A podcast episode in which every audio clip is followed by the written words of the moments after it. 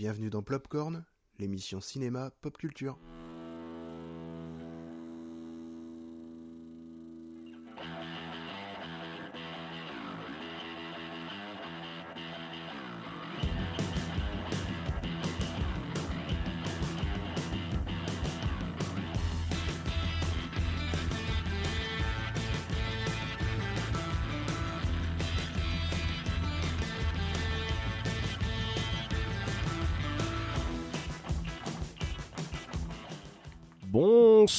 À tous, euh, bonsoir et bienvenue à l'émission numéro 22 de Plopcorn.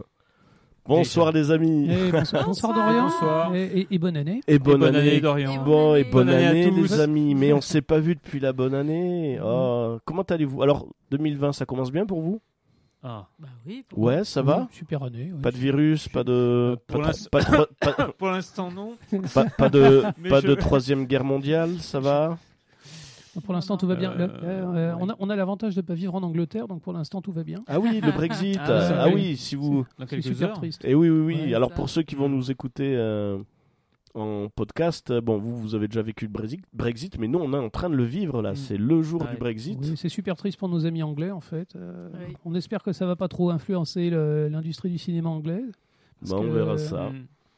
Donc, euh, bah, écoutez, émission 22, émission sur le thème des, de la décennie. Des films de la décennie. Donc voilà, Ouais. les films de la décennie. Euh, bah, ça promet déjà, je pense qu'on va avoir là, un bon programme Mm. de, de 10 ans quand même. hein.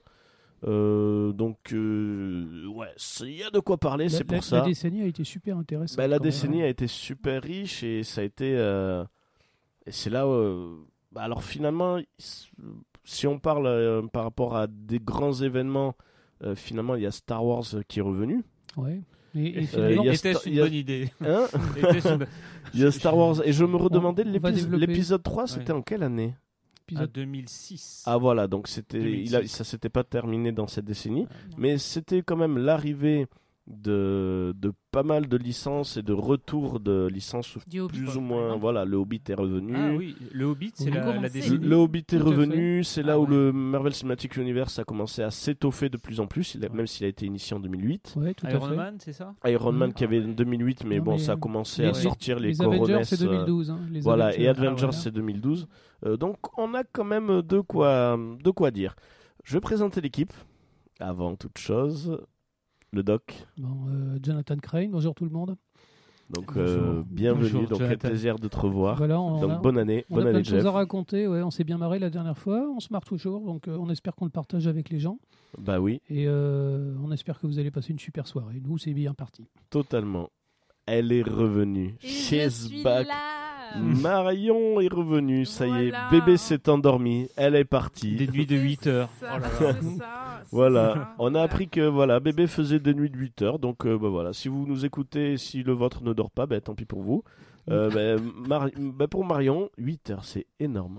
Oui, mais Ça- de, ça- 19h à 3h du matin. Ah mince, ah ça c'est la- ah, ça, c'est dur en fait. Mais non, Ça- tout va bien, il est super Bon, mignon, ça va, ça se passe bien, pas, trop- pas trop fatigué? Non, non, non, non, j'ai même repris le boulot cette semaine. Tout Oh, va bien. Euh, oh là là là Quel là. bel exemple. Ça c'est beau. ça, Tu reprends le boulot et le soir, tu reprends le boulot encore. quoi. Exactement, donc Voilà. c'est pour ça j'ai repris le boulot, je reprends l'émission. Moi, vous m'avez vraiment beaucoup manqué, euh, voilà. Donc j'ai euh, écouté les émissions. euh, Et voilà. tu vois, c'est ce que je disais tout à l'heure, tu vois, euh, tu nous as vraiment manqué, quoi, parce Ah, que Dorian, il a des goûts de merde au niveau de la musique. Ouais, c'est vrai. Ça, ça par contre, ouais. Bon. Les blind tests étaient ah, voilà, un peu, je suis obligé de. On faisait semblant, mais Voilà. c'était pas terrible. hein. J'allais dans des bars pour les piquer, euh, voilà, j'avoue tout. Mais je t'avais dit que si tu voulais que je te les fasse, je te les faisais. Hein, mais, non, mais ça, ça se passait bien, mais ça mais manquait la petite euh, je touche. voudrais euh. pas écouter à 21h. À 21h, moi, je dors. enfin, je dormais. Non, mais ça, ça va, j'étais pas mal. Mais. Mais Ne- ne- oui. N'écoutez pas Jeff. Mika, le retour. Quel plaisir de te Ouais. revoir, Mika. Ah, et moi donc. Donc voilà, tu es. Invité euh, mercredi. C'était, il était 11h33. Quand Jeff me dit, ça te dit d'aller parler cinéma vendredi Je dis, bah, Bah oui. ouais, Bah, depuis putain. 11h33, c'est Noël dans ma tête. Il faut, il faut dire les choses honnêtement. Bon, c'est toujours un peu triste parce que on- c'est vrai qu'on t'a proposé un petit peu au dernier moment. Mais c'est, pas, Mais tant t'es- mieux. mais tant je- mieux. je- je voudrais C'est- pas que-. C'est les petits Ah, cadeaux de- Il, faut- il faudrait pas que les gens croient que tu es un pansement parce que tu es vraiment un intervenant de qualité. non, mais tu es, un intervenant vraiment de qualité. Quoi. Ouais, C'est- t'es un Bah, en alors, fait. bah, non, alors, t'es un pansement la Reine des. Neiges. C'est voilà, c'est la qualité, euh, tu sais. euh, Ouais, ouais. C'est que c'est le dernier film que j'ai vu au cinéma, La Reine des. C'est vrai. Ouais. Oh merde. Ah Ouais. ben, et comment Ouais. tu as trouvé? Ah, moi j'ai trouvé ça. mais, euh, on, peut dire ce qu'on pense. Hein. Tu peux dire ce que tu penses. Sans Ouais. filtre. Non, nullissime. Nullissime. Mais, mais je peux développer. Ok, ben Je- on va. Après, quoi, on va, attention, on, on je- va le faire dans le Alors, bac. il, faut, ben, Ah il faut- oui. il faut dire deux choses sur Mika. D'abord, Mika est un garçon. Et il n'a que des garçons. Et voilà. Et deuxièmement, il est papa. ah oui, il est oui, papa oui, de pa- deux papa garçons. de deux garçons. Donc c'est difficile. Mais- la, la- mais la- je- la team garçon n'est pas tellement dans la voilà, Reine des Neiges. hein. ça, ça va être dur. Après, je peux faire une critique vraiment. euh, Ben, ce qu'on va faire, On ben, verra, on, on en va, on va le commencer dans le back to the past. Ok. Ben écoutez, ben c'est maintenant. voilà, ça y est, hop, et ça, va super vite. Et- Tu et veux- t'as- tu et veux le L'année Kazoo 2020, ouais, sans Kazoo, ça serait dommage. L'année 2020 sans Kazoo, moi, il suffisait de le demander. Vous, eh ben, vous savez quoi Vous allez voter pour les prochaines émissions avec ou sans Kazoo. Je vous fais sans Kazoo.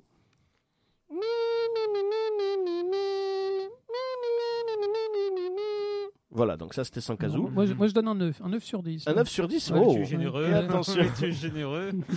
Attention, c'est parti avec le Kazoo.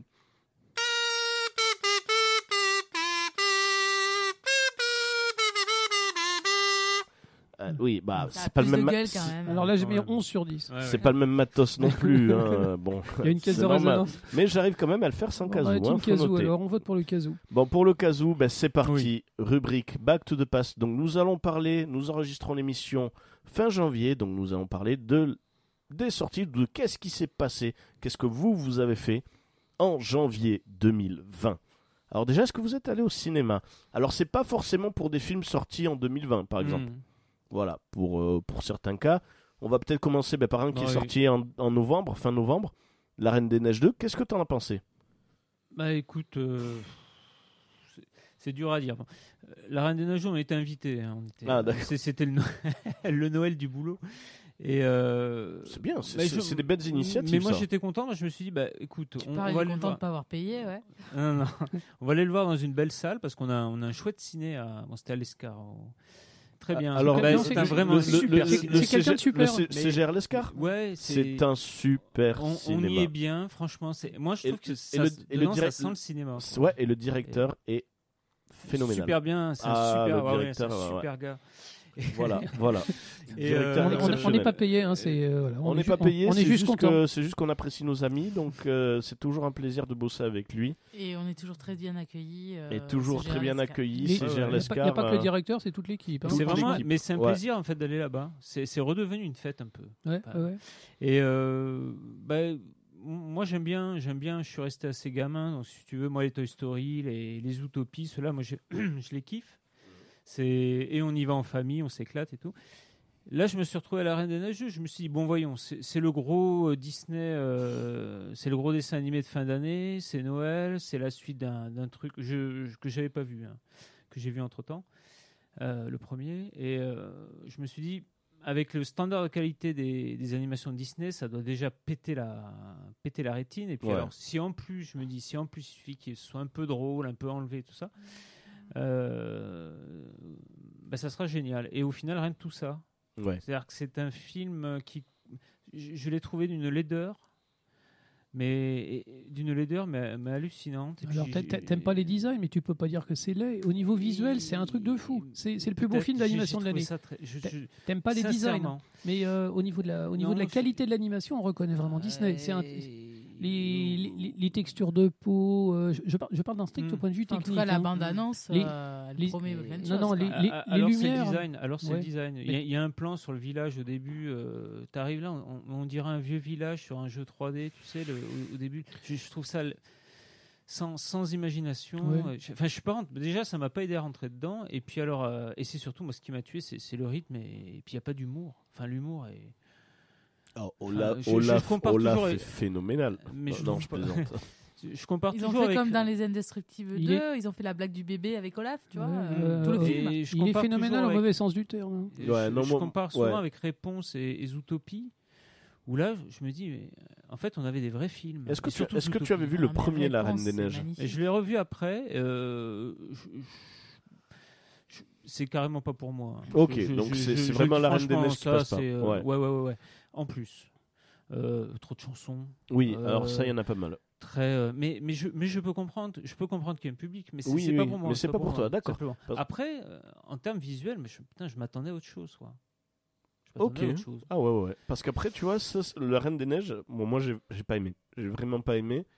Mais euh, je réécoute les chansons quand même. Bon, forcément, parce que je prépare des blind tests pour, euh, pour d'autres Hmm. événements. Mais aussi. Euh, j'ai- trouvé les chansons du premier pas mal. Moi. Ouais, Oui. mais. Pas- euh, pas mal. moi- non, mais c'est du. Disney, quoi. Moi- non, y ils sont des meilleurs ouais. Non, mais le premier est superbe. Non, le, le premier, il y a des musiques bien. Après, moi, j'ai préféré certaines musiques du 2, mais en réécoutant plusieurs fois. Parce que. Ah, Il y a- il y, a une chanson dedans à un moment. Alors, moi, j'ai. Euh, qui, euh, Avec euh, le garçon qui chante Ouais, oui. perdu dans... J'ai perdu le Nord. Ah, ambiance années 80. Ah ouais. Ah, mais je vais te dire, la première fois, j'ai détesté. En Ah ouais. réécoutant Ah. et en voyant le. J'a- J'adore. Et je me l'écoute et j'adore. Par contre, je, je ne cache pas que je préfère quand même la VO. Oui, Mm. comme souvent. Sachant que Weezer, le groupe Weezer, a refait cette chanson, donc Lost in the Wood. Là où en français c'est J'ai perdu le Nord, là, Ouais. en VO c'est Lost in the C'est Wood. pas une métaphore de l'homosexualité? Euh, non, non, ça, ça va, non, là, ça, ça va.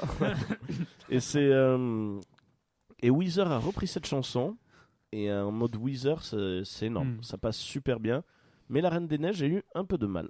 Bon. Mm, Moi, je l'ai pas mais- vu, mais euh, je voudrais bien. Mais, voir. mais comme Ouais. dit Jeff, après il y a, il y a, Mais y a y a le un fait de ne pas avoir de filles. il y a- il y a- Les, filles, quand sont- même- les filles oui, étaient ravies. hein. Au son aux Ma- anges. Ma, femme, Oui, elle y, allait- oui, elle y a oui, été deux fois quand même. hein. Ouais, Euh, ouais. J'ai des collègues femmes euh, qui, qui, qui étaient ravis, ravis. Et alors, euh, il y a quand même quelque chose dans celui-là.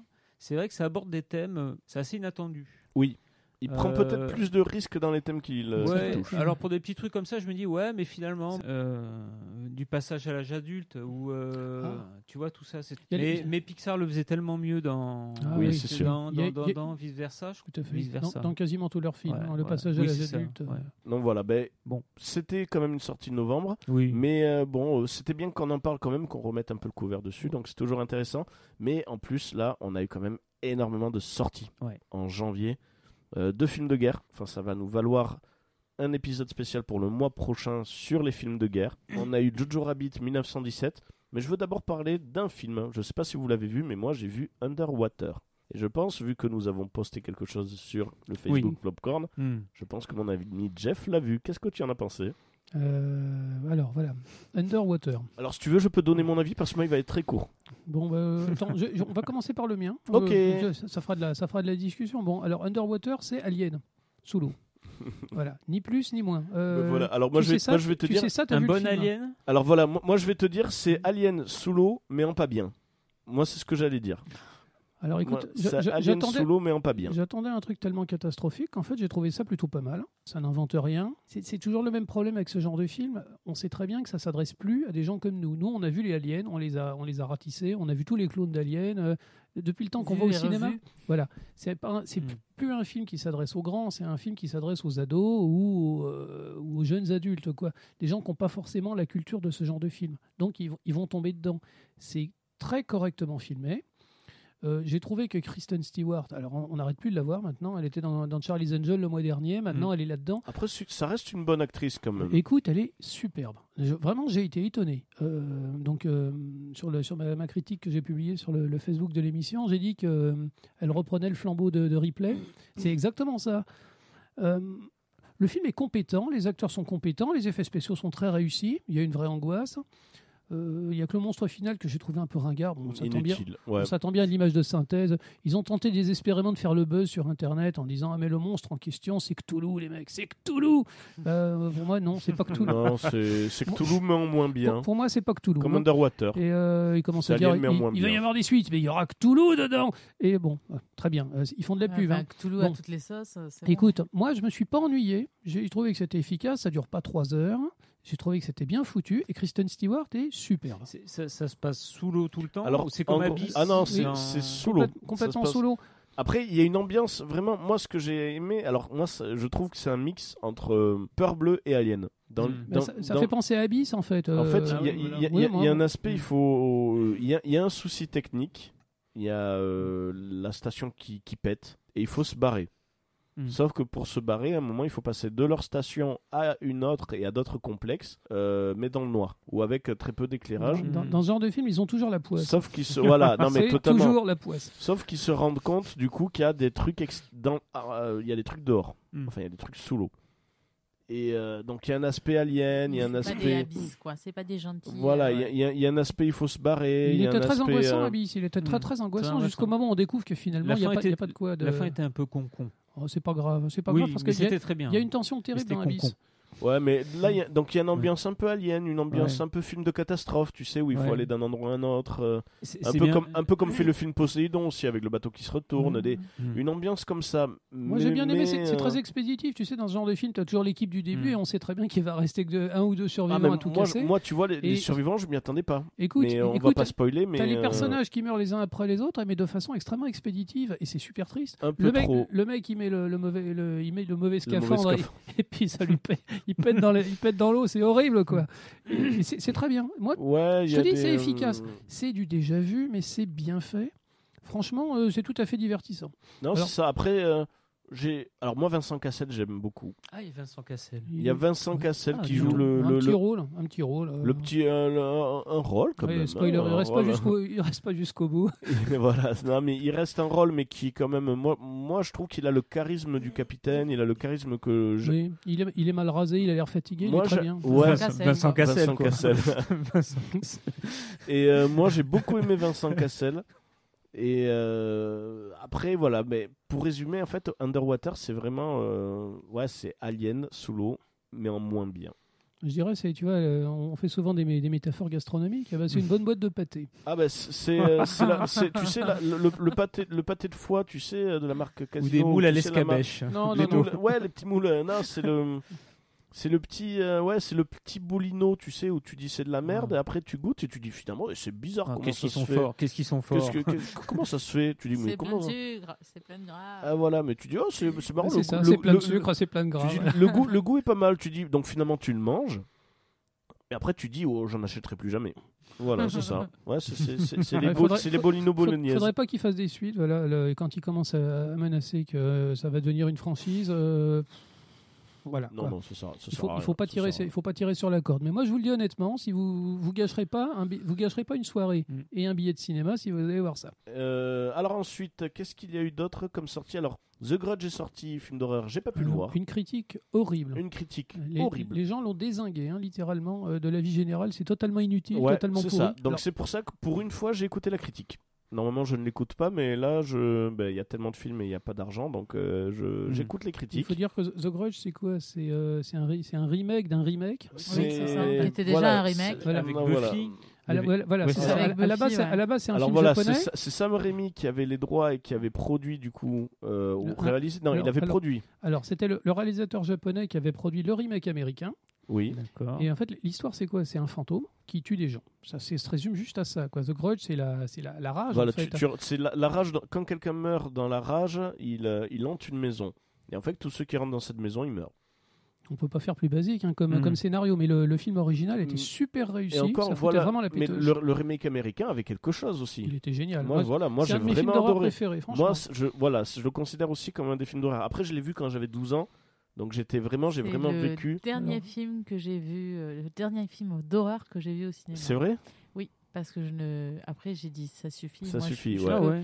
Pendant trois jours, je regarde sous mon lit dans mes placards. C'est- euh, viscéral, c'est horrible. et On- après, Ah non, c'est voilà. viscéral, c'est Alors, horrible. moi- Alors, moi, je je- l'ai je- jamais vu. Est-ce que vous me le conseillez Je te prêterai Ah le oui, DVD. oui, The oui, Grudge, aller, ouais, Je te prête le DVD lundi.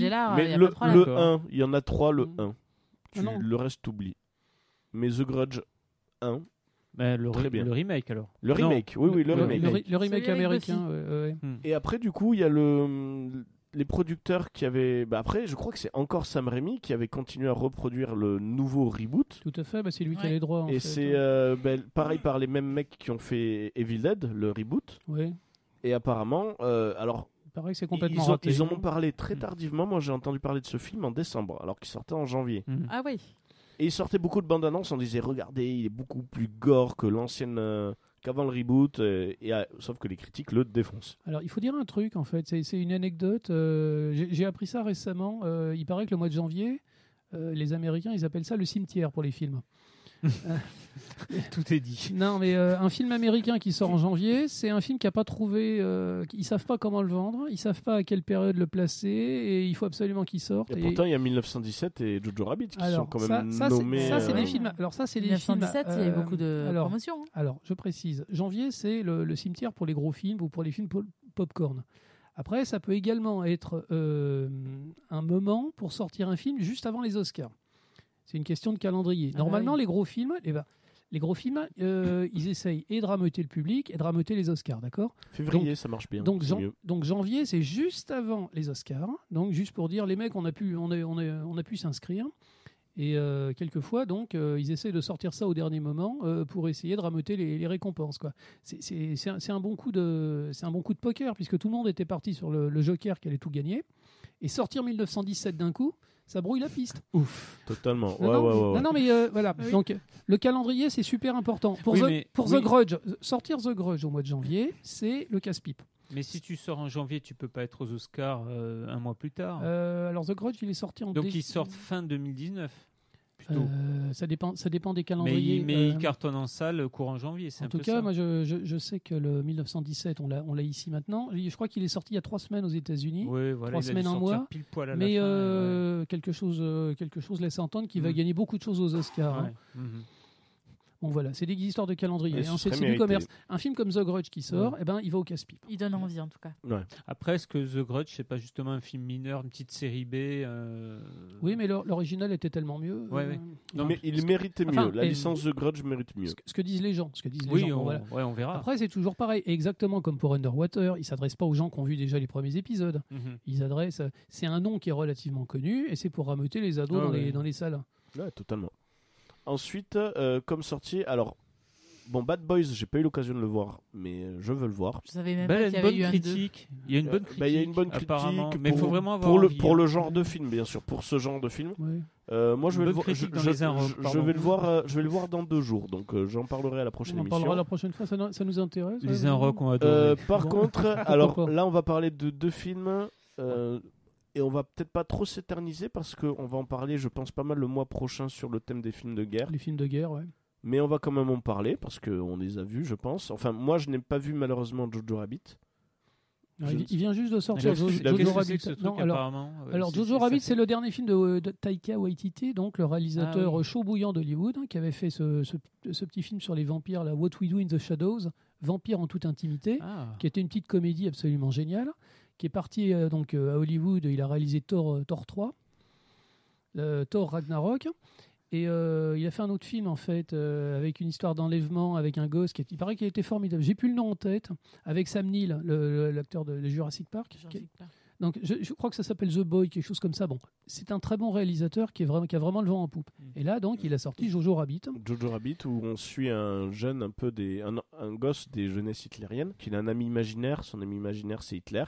Mm. Et en plus, ce qui est rigolo, c'est que c'est Taika Waititi qui est euh, déguisé en Hitler. l'ai vu, ouais. Ouais. Et donc, il y a un côté très délire sur euh, ben, l'époque de, de la guerre, mais du côté de, de la jeunesse hitlérienne.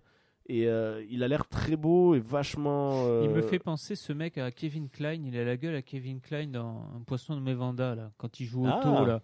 Ah ouais. Complètement. Ouais, je trouve qu'il a la Mm. même gueule ce Taiki. Il, il est néo-zélandais, Ouais. donc euh, c'est son, son père est natif. hein, Ouais. euh, c'est un comment on dit.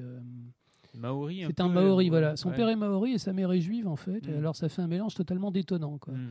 Le type, il a subi probablement le racisme toute sa vie pour un, pour un motif ou pour un autre. Mm. Et, euh, mais c'est un très, très grand comique. À la base, c'est un très grand comique avant de devenir un Ouais. réalisateur, quoi. Et il a l'air, il a l'air assez touchant, mais malheureusement, je ne l'ai pas vu, donc je pense qu'on en parlera. C'est pas ce film qui faisait polémique à un moment Non. Il n'y a pas eu ça Il n'y a pas trop de polémique sur Non, celui-là. alors, moi, je L'an dire, il, dernier- il- il y a une polémique cachée, en, fait- en fait, c'est vraiment intéressant. J'ai regardé les critiques sur Internet. Ouais. Et euh, sur Allociné, c'est fascinant. Alors, dans 50% des, des sites internet lui foutent des notes géniales, et 50 autres des sites internet disent que c'est tout pourri et que c'est que de la poudre aux yeux. Et, Jojo, euh, Rab- Jojo Rabbit Jojo Rabbit, Ah abso- ouais. absolument. Alors, Comment le- s'y retrouver non, voilà, c'est- le problème qu'on a en fait avec les films en rapport avec des, des événements traumatiques comme la Seconde Guerre mondiale. Euh, Il y a beaucoup de monde qui reproche à ce film de finalement pas être terrible, mais de cacher, euh, de cacher sa médiocrité derrière un message genre euh, les nazis, euh, les cacher les juifs, euh, les enfants, la pureté. Et euh, il y a plein de gens en fait qui ont détesté ce film. C'est très, c'est très bizarre. Il y a- en fait, le film fait tellement d'efforts pour être apprécié. Euh, Mhm. Il y, a- y y Scarlett Johansson dedans, ça parle, de, ça parle des, des jeunesses hitlériennes. Euh, c'est une espèce de. Si, si j'ai bien compris l'histoire, en fait, c'est une espèce d'Anne Frank. Euh, le, le petit garçon, donc son meilleur copain, c'est Hitler. Et un jour, il découvre que sa mère cache une petite juive. C'est ça. Et il y a beaucoup de gens en fait qui ont dit qu'en fait c'était très artificiel et finalement c'était pas si intéressant que ça. Et les critiques sont vraiment très très mesurées.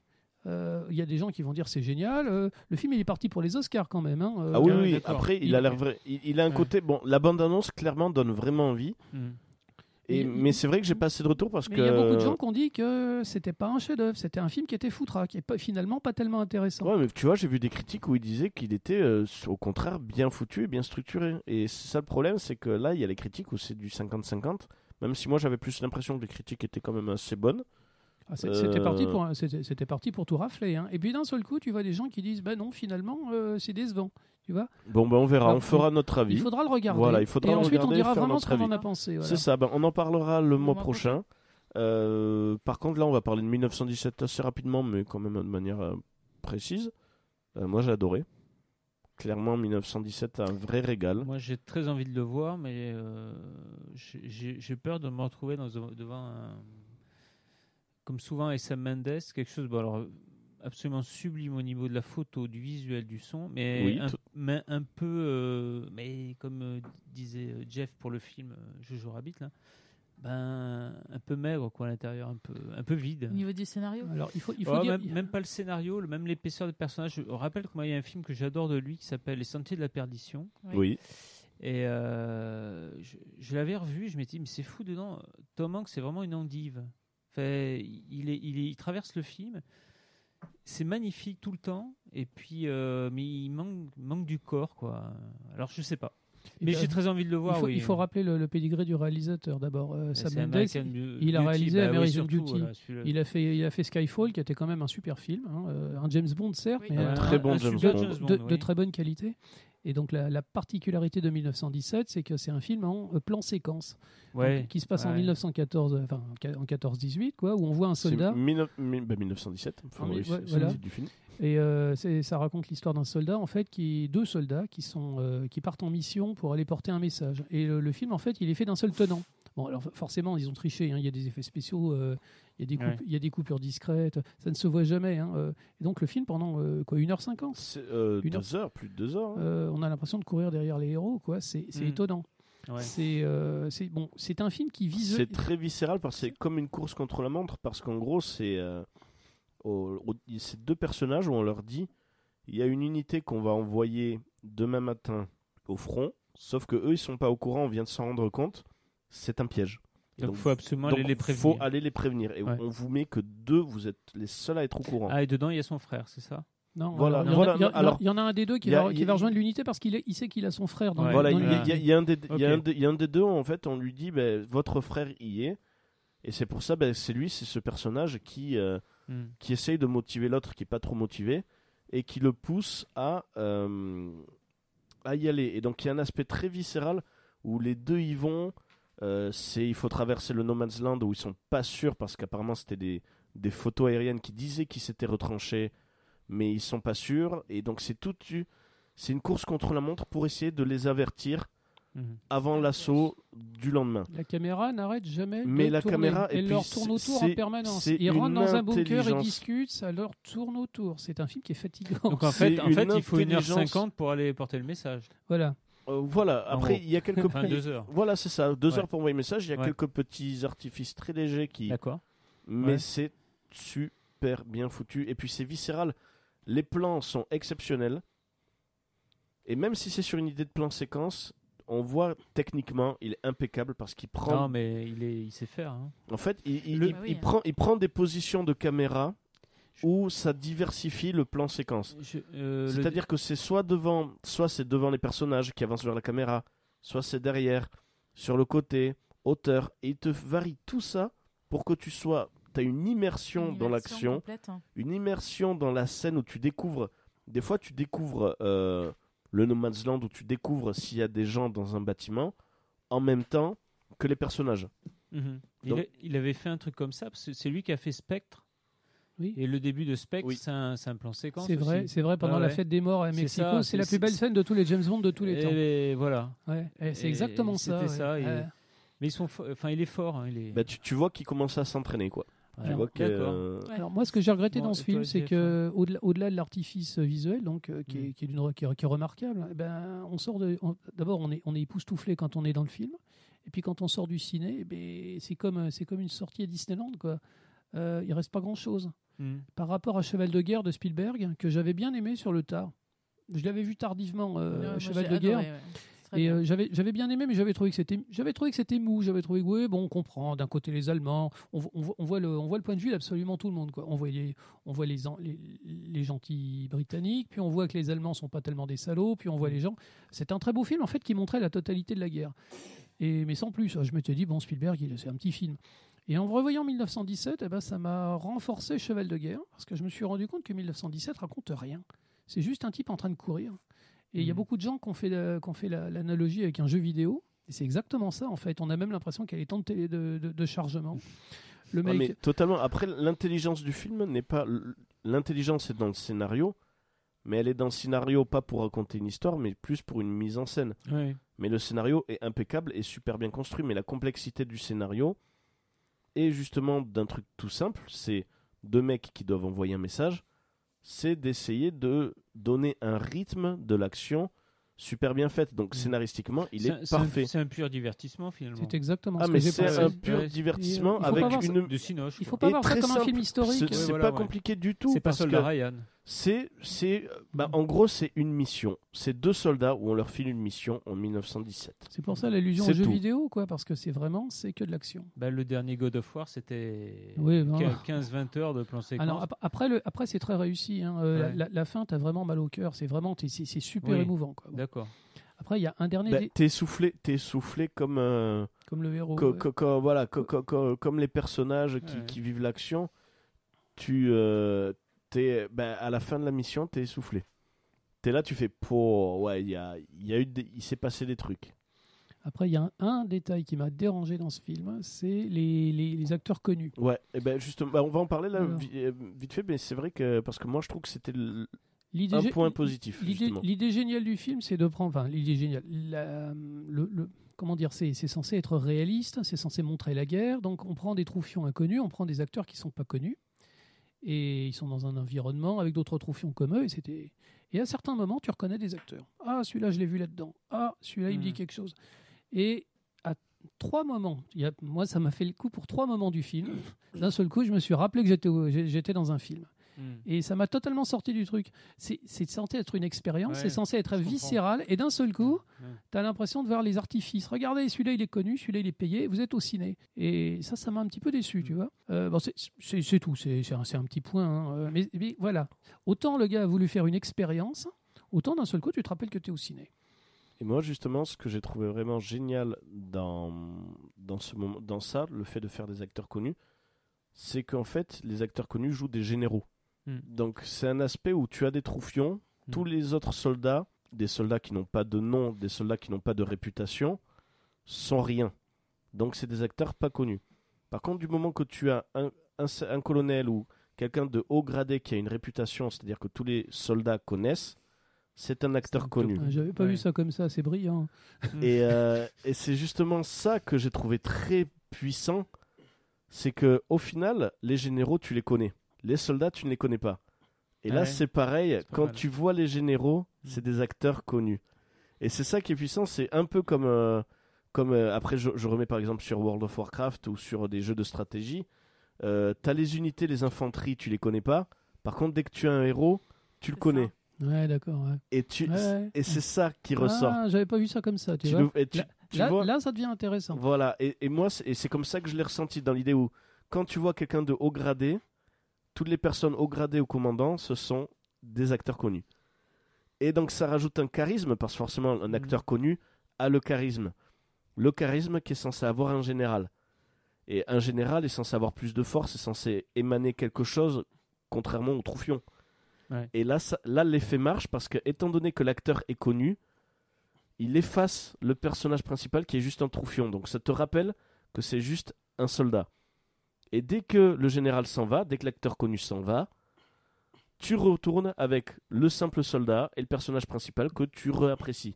Donc c'est cette, euh, c'est justement, tu comprends ce, cette démarche-là et justement j'ai trouvé ça super intelligent. J'avais pas compris ça comme ça, tu vois. Euh, c'est- c'est c'est- c'est vraiment intéressant. Et puis tu vois le, tu vois le, comment dire la, la réputation à Hollywood en fait, euh, puisque le, le grand capitaine, le, le- le- grand, le grand Ah bah, général à la le fin, grand co- dont Ah on parle dès il le se- début, il, c'est il se euh, retourne, tu vois sa tête, tu dis ah ouais celui-là je le connais. ouais voilà c'est ça. Alec Baldwin.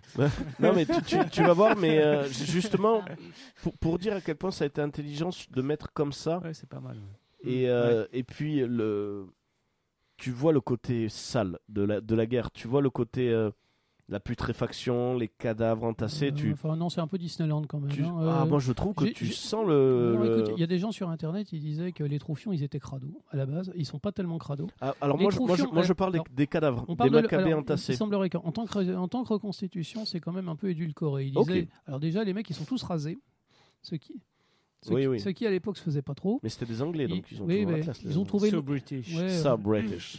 non, ça, Oui, à la limite, moi je, je, je parle juste, alors pas forcément le côté crade des tranchées, mais quand il y a des cadavres, enfin une scène où il touche un cadavre sans sûr, faire exprès, il y a, il y a, Non, non, c'est bah, bien fait. le bien cadavre fait. est bien Le- fait, Il y a un petit côté horrifique. même vraiment, des, des euh, cadavres empilés, euh, ça, il y y a un côté quand même. C'est- c'est pas la charpie de Soldat Ryan. Ouais. Non, Non, non, non, même- On en est loin de là. Non, Spielberg Ouais, ouais. a quand même été plus loin. Même dans Cheval ouais. de guerre, on voyait plus aux cochonneries, à mon avis. Ouais, hein. ouais. Mais, c'est bien fait. euh, C'est vrai qu'il y a- il y, a un côté, il y a un côté film d'horreur. D'un coup, on se rappelle, on se rappelle que les mecs, euh, ils vivent, ils vivent à côté d'un charnier, quoi. Ouais, c'est ça. Oui. Mais Bon, vous je- m'avez- vous m'avez donné super envie. ah mais deux. ah, franchement, c'est Et- C'est un tour au manège. c'est- hein. C'est un super. fi- Voilà, Ouais. c'est une expérience. Hmm. C'est à la fois une expérience, un bon film et euh, ben, un peu d'histoire aussi parce que ça reste. Même si au C'est final, ça. Historiquement, il n'a pas une histoire de fou et il ne te fait pas découvrir, même si, si c'est. Ben, au final, c'est vrai qu'il n'y a pas tant de films que ça sur la Première Guerre mondiale. Dun- Dunkerque, c'était laquelle? La... C'était la, seconde- deuxième, la seconde, Débarquement. ouais, C'était la seconde Dunkerque, euh, ouais. C'était bien aussi. Il y avait le, Euh, le- le film de Jean-Pierre Jeunet, là, le long dimanche de fiançailles. Ouais, Long On dimanche de fiançailles, oui, totalement. Il y avait même Joyeux Noël le, aussi. le- Oui, le trop long dimanche de fiançailles, Alors- mais très bien. Écoute, le film, il- le film il vaut ce qu'il vaut, mais Il quand il montre 14-18, c'est nettement plus crado que ce que tu vois dans 1917. hein. Ouais, mais, je trouve que c'est une bonne immersion pour 1917. Et Mm. historiquement, je pense que des fois, pour faire découvrir aux jeunes un peu l'ambiance, tout ça, euh, ben, c'est une bonne immersion. Mm. C'est vraiment agréable. Mm. Euh, bon, voilà, on va finir sur les films qu'on a vus. On va juste parler des bandes annonces parce qu'on nous a sorti euh, encore une nouvelle bande annonce de Sans un bruit 2. Euh, on nous bombarde avec Bird of Prey en bande annonce. Ouais, le, le film, le film Harley Quinn. ouais. Bombarde-nous, Jeff. Voilà. Euh, The Gentleman, par contre, bande-annonce qui est sortie de le nouveau film de Guy Ritchie. Encore, ça complètement- Allez. Alors qui a l'air À- pas À une mal. époque, Guy Ritchie, quand il sortait un film, c'était un événement. Ouais, mais Maintenant, là. c'est euh, une corvée. Alors ce qui est drôle, c'est que dans la, dans la bande-annonce, tu sais, quand ils mettent euh, un peu des critiques, ils, ils mettent euh, euh, parlent- Guy Ritchie au retour de sa plus grande forme. euh. Oui, euh, tu dis- Par le réalisateur de Snatch. Ah, Ouais, ouais, je ouais, pense- ouais, voilà. Non, mais ça. par le producteur du. Il par a le 20 fils ans, du scénariste de Snatch. Il a 20 ans, Snatch, ouais, Ouais, mais il continue de le sortir. on sent que. Ouais, et, euh, mais The Gentleman qui a l'air pas mal.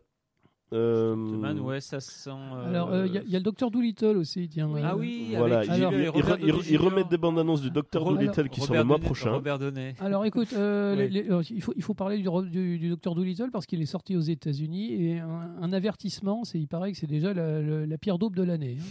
Il paraît que c'est. Non, tu rigoles. non, Sérieux. Parce Ah que oui. j'aimerais le voir et. Alors coup, écoute, la, la bande-annonce est merveilleuse. Robert Downey Jr. il est super charismatique. Les animaux sont bien foutus. On a l'impression qu'on va se taper un film avec la magie de Disney. Mhm. Et moi, ce que j'en ai lu sur Internet, mais c'est la catastrophe absolue. C'est c'est honteux, quoi. Euh, ils ont désespérément essayé de remonter le film pour plaire aux gosses de 6 ans. Ils ont foutu des gags à base de prout. Et... Il paraît que c'est épouvantable, vraiment, hein, à, la limite du, à la limite du regardable. Donc moi, moi, je te dis ça, c'est toujours pareil. Le film, je l'ai pas vu, mais quand les Américains euh, commencent à dire euh, faut pas y aller, c'est pas bon signe. Ok, bon ben, c'est- pour, c'est ça, c'est pour ça qu'ils Et- remettent au taquet de Warning. bande-annonce. Et franchement, je- moi, moi j'aurais aimé, j'aurais aimé le voir le film parce Bah qu'il a- oui. il a vraiment l'air très, surtout que sur les réseaux sociaux, bah là, il y a Robert Downey Jr. qui est en France, qui fait une promo. Bah oui, bah, il fait ce Et qu'il la peut. dernière mais- fois que Jeff, je l'ai entendu parler comme ça, c'était pour parler de Cats. Oui, Oui. Et j'ai vu la bande-annonce, en effet.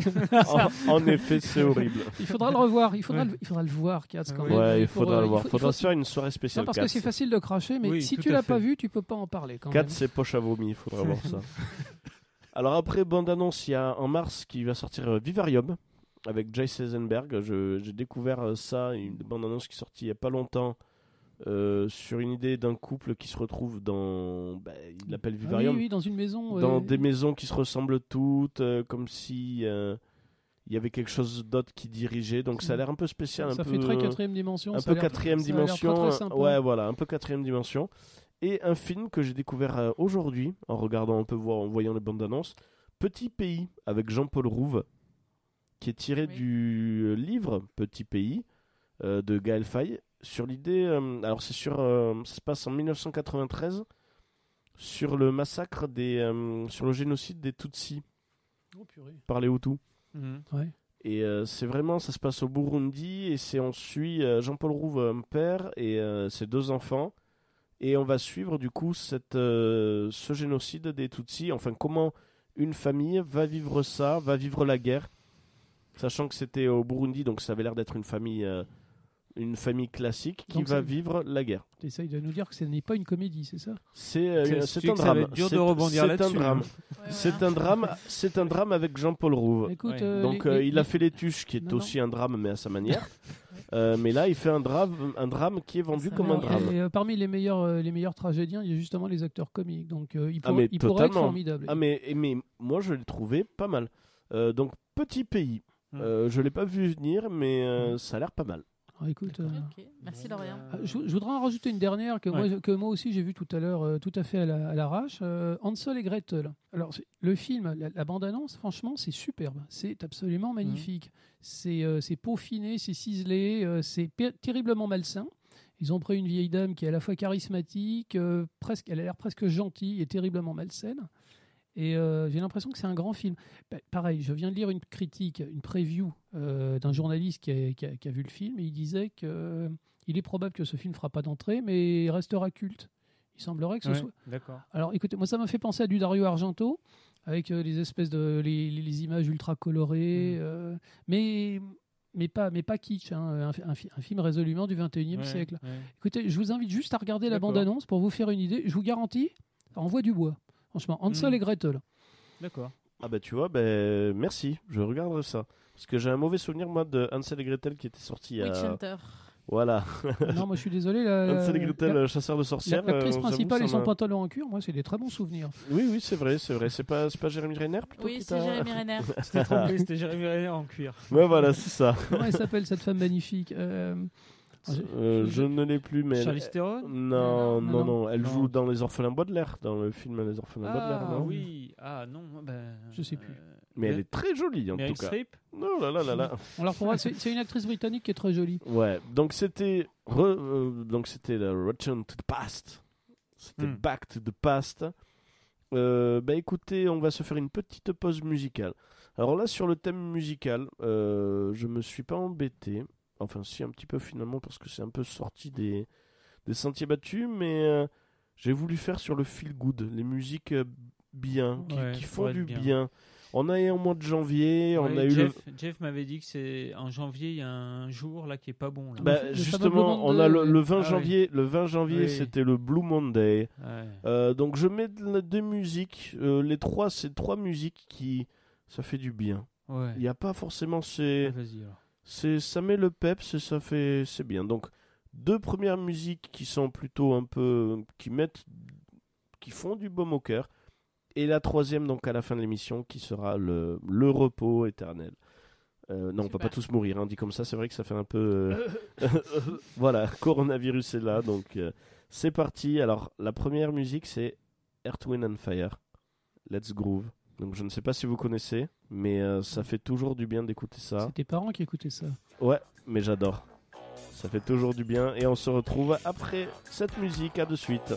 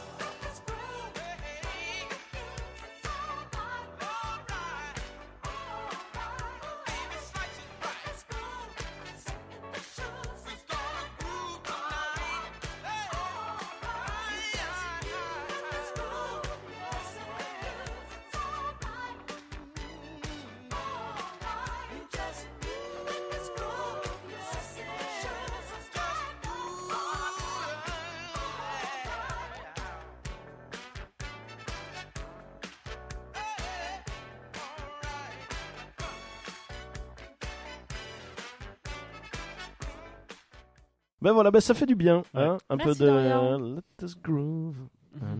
Euh, ben, C'était Earth, Wind and Fire, Let's Groove. Et nous allons maintenant parler des films de la décennie. Donc nous sommes en 2020. Il y a du boulot. On va parler de ces dix années qui sont passées. Donc les films de 2010 à 2019. Sachant que comme on en avait parlé avant, ça a été euh, une décennie où il y a eu euh, la confirmation euh, d'une licence qui les gens n'y croyaient pas trop mais qui était le MCU. Il y a Le eu Marvel Cinematic Universe, donc. voilà, le Marvel Cinematic Universe qui avait commencé par quelques petits films de super-héros, mais creusant des liens qui ont fait du coup toute la toute l'architecture maintenant qui est le Marvel Cinematic Universe. Ça a vu naître aussi des retours de licences comme euh, comme Superman Ah oui. Avec Man of Steel. Après le Batman de Batman Begins, c'était quelle année? Non, 2008. C'était Non, 2000. oui, C'était Oh, même voilà. avant. Même avant. 2005. Donc sur ça, ça inclut Non, pas, on, mais on va on va pas trop parler de, de Christopher Nolan. Il était définitivement dans la, dans la décennie dans la d'avant. décennie d'avant. ouais. Par contre, il y a eu euh, Zack Snyder, donc qui avait refait venir quand même Superman. Une tentative du d'un DCU, donc un DC Universe, dans l'idée de remettre aussi la Mais- Justice League. Mais tu vois, tout, ça, tout ça, ça a été initié par. Marvel en fait. La- la- Mais du coup, il y a eu quand même cette décennie a vu naître ben, le film de super-héros qui fait que maintenant il y en a peut-être un peu trop, mais c'est cette décennie Même s'il y en a toujours eu avant, mais avant c'était vu, vu plus comme des films underground. Alors que maintenant les films. Et, et, euh, moi qui suis pas très fan, avant, ça avait quelque chose d'exceptionnel quand ça sortait. Ah, totalement. Et maintenant, c'est vrai qu'il y a ce truc presque. Alors, bah, euh, bah, moi je m'y perds. On attend le dernier des maintenant- blockbusters, ma- quoi. maintenant, ce qui est exceptionnel, c'est un film qui n'est pas comics maintenant. Et moi, par Ouais. exemple, de- de- le premier vol d'Iron Man en 2008, je m'étais dit putain, c'est trop bon. C'est- Ouais, ouais. Et là maintenant, bah, ça t'étonne plus quoi. Tu le vois voler, machin. Euh, je voudrais dire, je pense que c'est la décennie pas des pas des super héros ou de Marvel Studios. C'est la décennie en fait des super blockbusters. C'est ça, on avait- c'est ce que je quadruple A, disais. comme on avait des euh. non non mais on avait des Ouais. blockbusters. On avait bon, le gros film à effets spéciaux de l'année qui faisait l'événement. On allait le voir parce qu'il y avait ce truc. Et Marvel, ils ont commencé. C'était très intelligent. Ils ont vendu leurs films comme ils vendaient leurs BD, c'est-à-dire par épisode. Hmm. Et Avengers en 2012, ça a été une détonation aux États-Unis. C'était pour dire un gros film, c'est plus suffisant. Il faut les concentrer. Ouais. Il faut foutre tous les gros films au même moment, au même endroit. Et au, fi- Et- et au final, je, je sens que la- cette décennie, c'est un peu la décennie du, euh, ben, du gavage un peu. J'ai l'impression qu'on est Oui. des oies, on nous gave. Alors, Cette décennie, c'était le gros gavage. Ah ouais, ouais, il y a beau- C'est- Il y a eu beaucoup. hein. le Il y a problème eu en fait, beaucoup, voire des fois trop, même des retours de licence. Il y a eu beaucoup de reboots, de retours de licence. Ah, mais les Euh, X-Men, Ouais, moi- Wolverine, tout moi, ça, moi, j'envie les quoi. fans qui ont, qui, a- grâce à ça, ont tout le temps envie d'aller au cinoche. Ah oui, Et, bah après, après, et, et- et moi, vivre des rêves de gamin euh, pendant deux heures. euh, après moi, moi clairement, c'est euh, c'est- le- quand même un tour de force. C'était comme un- ça les premières années, mais ça commence à devenir fatigant. Oui. On Alors, commence à se forcer moi, à aller moi, au tu, cinéma. moi, Très, tu très vois, fan. Avengers, même le. Endgame, c'était pour moi la consécration et c'était pour moi le l'un des plus gros moments de cinéma depuis longtemps parce que c'était une attente qu'on Bah, sentait venir depuis longtemps. de chiffres, c'est un. Bah, il a battu le record. Après, euh, voilà. C'est le, tout le dernier, alors. On est, on est d'accord. Endgame, c'est le alors C'est le dernier en date. c'est de Marvel non parce qu'il y a eu Spider-Man après. Ah. Qui est vraiment lui qui finit la, la phase. Mais, euh, Mais c'est pas des films, euh, c'est pas des films d'auteur, c'est des expériences. C'est comme 1917. Tu vas comme sur une attraction. C'est un tour de manège. C'est divertissant. oui à- oui ah c'est sûr. divertissant à mort. C'est super, Après, super bien ça foutu. revient un peu ce que disait, ça avait fait un scandale quand il parlait d'attraction. Euh, Scorsese. je parle de Scorsese, du coup. Euh, sur ça, quand il dit ce n'est pas du cinéma, je lui fais, j'ai envie de lui dire ferme-la.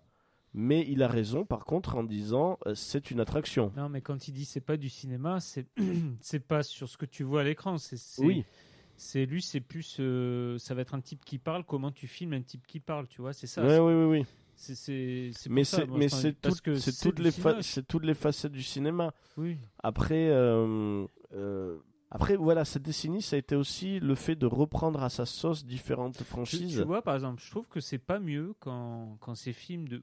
On va dire que Joker est un film super-héros. Enfin, on va dire, il Après, est dans voilà, moi, c'est Eh pas ben- passé eh ce ben- film. eh ben, c'est pas, c'est pas mieux quand ils essayent de faire du cinéma, justement. Moi, je, pré- Ah, totalement. je- Moi, je suis d'accord. Je préfère quand c'est complètement lâché, quand c'est. euh, n'importe nawa. Quand il y a un peu d'humour, euh, ça se bastonne. Oui, je oui, préfère oui, oui. ça finalement Euh, Moi j'ai qu'un l'impression. truc qui se veut trop euh, cinoche, Bah, intello, Moi j'ai l'impression que le super-héros il cache la, il cache la forêt parce que on a eu des très grands films dans les années 2010 qui n'étaient pas des films de super-héros. On a eu des films de David Fincher qui étaient faramineux. Ouais. Euh, Il y a eu Social Network quand même. Qui est un Ah, des- Ah oui, oui, Ouais, bah, c'est souvent, souvent dans les sites qui Ouais. classent les, les meilleurs tu films de tu la vois- décennie. Tu vois l'exemple, euh, c'est un mec qui filme pendant deux heures et demie des mecs qui parlent.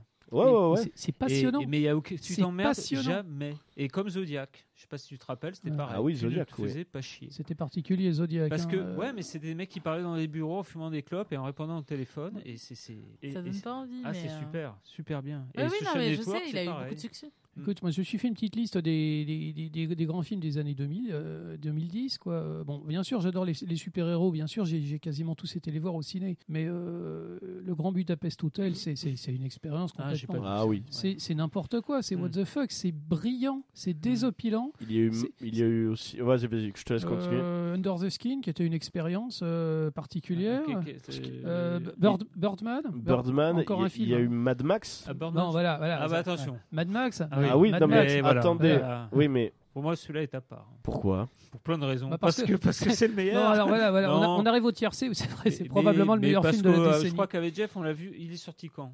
En quelle année? 2015. 2015, ouais. 2015. Ouais. Et on en parle tous les ans. On en, on en est encore sur le cul. Ah oui, Euh, oui. Récemment, il a Ah acheté ouais. une figurine euh, PopCap. euh, j'ai vu ça. J'ai vu sa photo sur Facebook. J'avais envie de revoir le film. Il est, il est, Il est énorme, ce film. c'est- quand, c'est un mec de presque 80 ans qui te dit, mais attendez les gars, euh, je, je- je vais faire une suite à ma trilogie. Euh, quoi, 30 ans ou 20 ans plus tard? Ouais, Ouais, ouais, c'est ça. 30 ans plus tard, et puis euh, il te pond un truc. Moi, j'avais jamais vu ça. Des Ah, cascades pareilles, des photos pareilles, une impressionnant.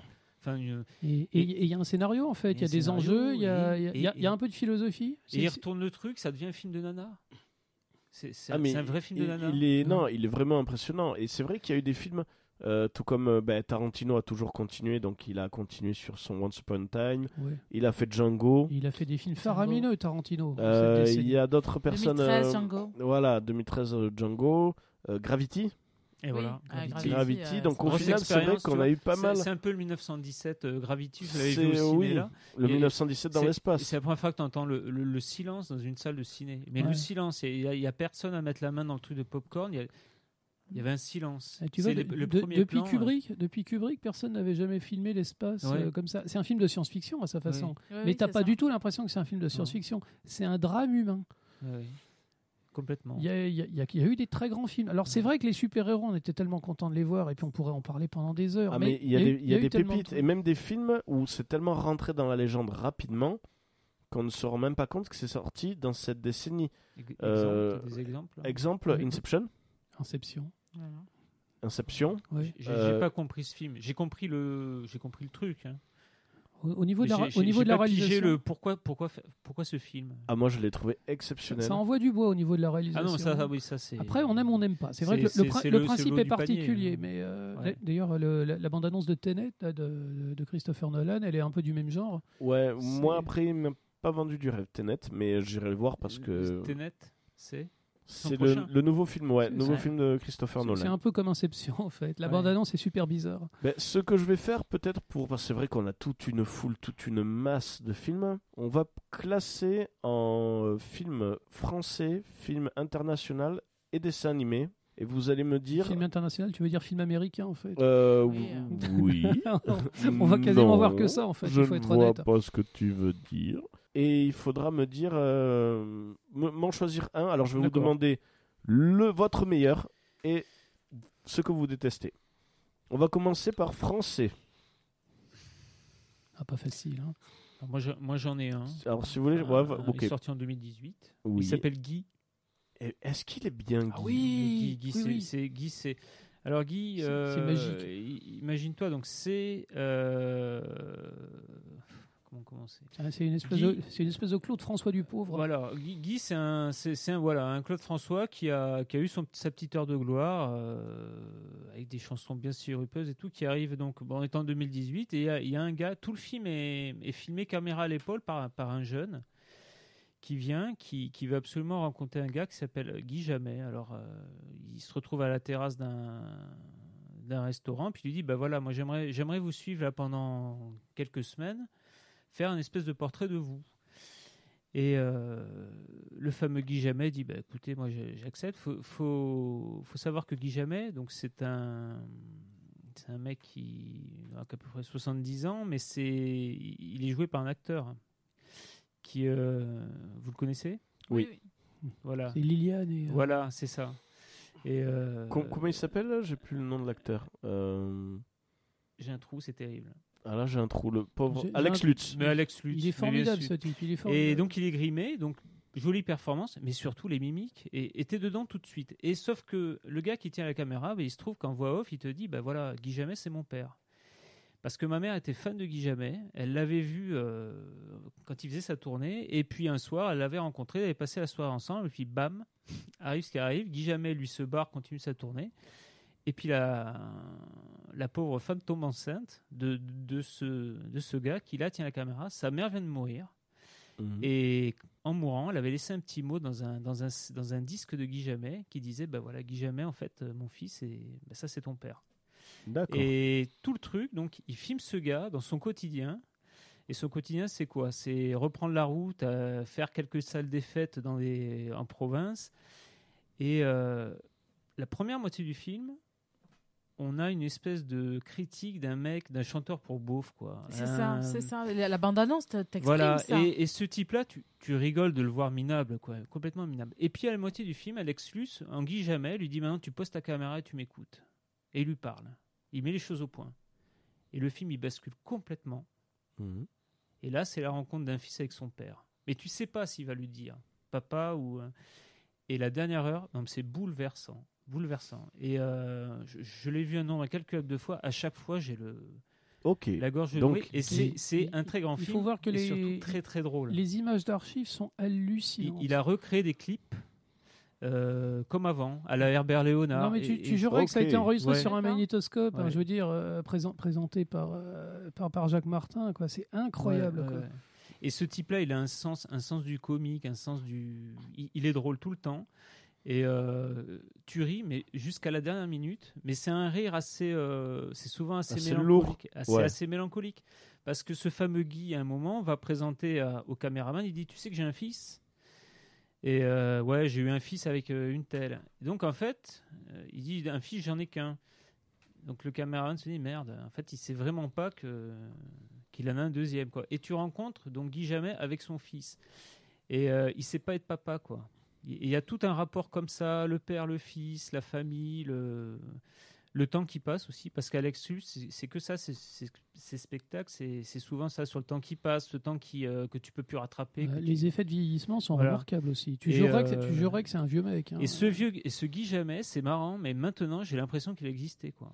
Tu- tu- tu- Oui, voilà, on dirait que c'est une. Et- euh, et- mais tu sors du film, tu dis putain Guy Jamais quoi. Et, et bon, alors j'ai acheté la BO évidemment. C'est que des chansons de Guy Jamais. c'est génial, vraiment génial. Il y a plein d'appareils, ils sont super. Non, c'est vraiment, vraiment. euh, vous pouvez le voir. C'est euh, en plus, en plus d'être une expérience très sympa parce que bah, c'était pas évident, mine de rien. Euh, ah non, c'est vraiment génial. Voilà. Ok. Mon film français. Donc film français préféré. Ouais, Et- et- et ce que que César du meilleur acteur l'an Ouais. dernier Ouais. et César de la meilleure euh, bande son quoi. Une, une œuvre entière quoi. Ok. Et un autre film non. Par contre, je trouve que moi là, c'est la décennie où je me suis pas trop marré avec les films français bizarrement. Ouais. Et le français, j'ai plutôt maté en série avec des engrenages, le bureau des légendes et Oui. tout comme ça. C'est c'est la décennie Mais Netflix aussi. c'est hein. ça. C'est c'est Oui, la, voilà, décennie où les, que je me suis dit en les bagnole, je séries télé dit, sont devenues officiellement putain, plus intéressantes ouais, que le ciné. hein. La, euh, ouais, ouais. Et j'adore le ciné, mais mais force est de constater que Les super-héros ont forcé un peu le, le cinéma à monter les enjeux et du coup les gens intelligents et les gens qui ont des trucs à dire ils sont passés à la télé. Ouais. Parce que- et Netflix leur a fait un pont, un pont d'or. Par exemple Netflix, hein. Canal Plus aussi a, a sorti des tonnes de grandes séries. Ouais, Canal, c'est démerde très bien. Mais par exemple, Scorsese, moi, je, ouais, je comprends qu'un mec comme Scorsese n'arrive plus à faire les films qu'il faisait. Le Gang of New York, c'est plus possible. Ça, coûte trop de pognon et, et ça rapportera jamais autant qu'un. Enfin, les studios, ils, ils Et, et même pas sûr d'avoir un Oscar derrière maintenant. Oui, en Ouais, plus. ouais. Et en plus. Et du coup, un film, un film français. Et du coup, un film français que tu détestes. Non, je, je crois que j'aimerais jamais Luc Besson. C'est Oui. c'est- pas lui. Hein, je n'ai rien moi, contre les gens. Il n'y a, pas de problème, mais c'est ses films. Je, Bon, très je bien. crois, je crois que j'ai vu 10 minutes de Lucie. Moi, ça m'a. je- Et ben tu sais quoi justement ça, ça va Je du suis coup, désolé, Est-ce- désolé pour ceux qui aiment, mais- mais j'aime pas. Est-ce qu'on peut considérer ça comme du film français, tout simplement? Euh, Oui, en oui, plus, oui, je sais pas. oui, Ouais. réalisateur Oui. français, oui. Ouais, Oui, c'est vrai. Allez, on Bon, va C'est très américain, t'as raison. T'as raison. Ben, on va le considérer comme français parce qu'en effet, bon, moi je vais parler des films français, détester, j'allais dire Lucie, que je déteste de, Oui, de mais il a toutes raison. les Je- fibres Jeff, de mon corps. C'est tout sauf un film français. Alors dans ce cas-là, ce sera Fury que j'ai vu récemment, que je Fury. déteste. Ah oui, tu nous en as Fury, parlé de celui-là. Fury, oui. Fury, Fury que, que je déteste. C'est un slasher euh, français. hein. Un slasher, même pas, c'est de la merde. C'est, c'est- Enfin, non, j'ai même pas le droit de dire c'est de la merde. C'est un film que je trouve que c'est de la merde. Euh, donc, c'est pas de la merde, mais je trouve que ça a un goût de caca. J'ai vraiment pas aimé le jeu d'acteur, à part le personnage principal qui gère bien. Le méchant est catastrophique. Euh, je n'ai vraiment pas aimé. Donc, en pseudo français, Lucie, pour moi, je déteste de toutes les fibres de mon corps. Euh, et Fury, je n'aime Fury, euh, voilà, c'est en- encore en dessous quoi. Ou non, pareil, les, les deux, les deux, tu mets dans le même endroit Mm. et tu brûles. Voilà. Euh, après, euh, je, je dis qu'on n'a pas trop rigolé, mais, mais je crois qu'un an d'intervalle, a quand même le sens de la fête et, Oui, et le grand bain. c'est Et, Le et sens de la finalement, fête, tu- c'est quand même oui, pas on- mal. hein. Mais alors, ouais, je me suis vraiment marré. Mais- et, et en plus, mais en plus, c'est bien joué, c'est bien écrit. Et, euh, ils sont forts les deux là, les, les deux loustiques là, Ouais, intouchables. bien. ouais. Ouais, ouais. après, Ouais. il y a, Nakash et Toledano. Nak- Nakash. Il y a des, il y a, il y a quand même eu pas mal de films français, il y avait, mais que je n'ai pas pu voir. Il y avait Au revoir là-haut que j'avais pas vu. Euh, il y avait euh, pas mal de films, je, je, je regarde un peu, J'accuse. triche. Euh, il y avait J'accuse, qui apparemment est quand même très bien, malgré bon, le background autour. aussi, si tu veux. C'est vrai que c'est surtout, mais moi, un que je retiens, même si j'ai pas aimé là après ce film, mais j'ai trouvé quand même très bien et j'ai vu au cinéma et j'ai passé un très bon moment, c'était Intouchable. Mais Voilà. si, très bien. Voilà, mais c'est moi encore, après, euh, c'est encore les deux loustiques. ouais voilà, mais moi, franchement, il... moi l'après Intouchable, parce que c'est pas du tout pour Omar Sy, parce qu'on en a fait un et- truc et exceptionnel. Il est encore mieux dans Samba. Il, il est très bien, Oui, voilà. Je pense même qu'il est mieux dans, voilà, bien, il est même mieux bon dans acteur. Samba. hein. C'est tout C'est un simplement. très bon, c'est- c'est un très bon acteur, mais on en a fait un truc Ouais, de Intouchable et d'Omar Sy. Moi, je choisirais Intouchable. mais Ah ouais, C'était très bien. ouais. c'est- Ouais. Intou- Mais- Intouchable, c'est comme tout en fait. Euh, ils ont fait toute la pub qu'il fallait, comme tous les autres films. Mais le public a décidé d'adorer ce film. Mm. Donc, euh, Et qui, qui- Totalement. Qui est bien foutu. Et Oui, qui est vraiment bien foutu. C'est un bon Le sens de la divertissement. fête, Après, sens de la fête, c'est vraiment peut-être- sont qu'il y a d'autres films français qui valent plus le coup, mais c'est vrai que j'ai pas trop eu l'occasion de les voir. écoute, euh, non, ce que disait Mika, ils en ont fait un remake, les Américains, et ça n'a aucun intérêt. Pourtant, Brian Cranston, c'est un grand acteur, mais Il y quand a la- Kevin Hart qui remplace Enfin, à l'époque, ils avaient fait Ni- pareil pour un Indien dans la ville. euh, Nicole Kidman, les mais euh, visiteurs. quand Avec, euh, quand avec un Indien euh, blond. Oui. Mais quand, quand t'as pas de cœur, t'as pas de cœur. hein, le, ça- le Mm. film, il est pas sorti. Alors, moi, je voudrais dire The Artist. Je voudrais, je voudrais citer Ah oui, The bien Artist. aimé, Ouais. celui- Ah, mais celui-là, Euh, alors film français Euh, oui, c'est un film Oui, français. c'est un film français. Intégralement français. Bon, euh, il, est- il a été, euh, du Jardin. il, est- il a été en partie sponsorisé par l'argent sale de Harvey Weinstein, mais bon, ça c'est autre chose. Euh, J'avoue. Ça balance. Écoute, Ça balance bien. pas mal. Euh, alors écoute, Ça je- balance pas je- mal. Je, suis allé, au- je, je vais pas, je vais rarement au cinéma voir des films français, je vous avouerai. euh, ça se passe déjà suffisamment à la télé comme ça. Donc vraiment, je suis allé au ciné pour l'expérience parce qu'il y avait beaucoup de buzz et parce que tout le monde disait que c'était magique et euh, je me suis vraiment forcé quoi. Et je me suis vraiment demandé si j'allais tenir une heure et demie au cinéma dans un film, euh, dans un film muet. Muet, Et noir au, et blanc. et au bout de 10 minutes, le, le noir et blanc me dérange pas, mais c'était le muet surtout. J'avais vraiment l'impression que j'étais dépossédé de quelque chose. Et au bout de 10 minutes, mais c'était mais magique. Je ah suis- oui, je- alors, artistes, il est magnifique. euh, Jean Dujardin, il est génial. Bérénice Ouais. Bejo, elle est sublime. Elle est sublime. ouais. La réalisation est très correcte. Avec son chien. La, la musique, est- le, le- le- le- le chien s'appelait Huggy, il nous a quittés il y a quelques années.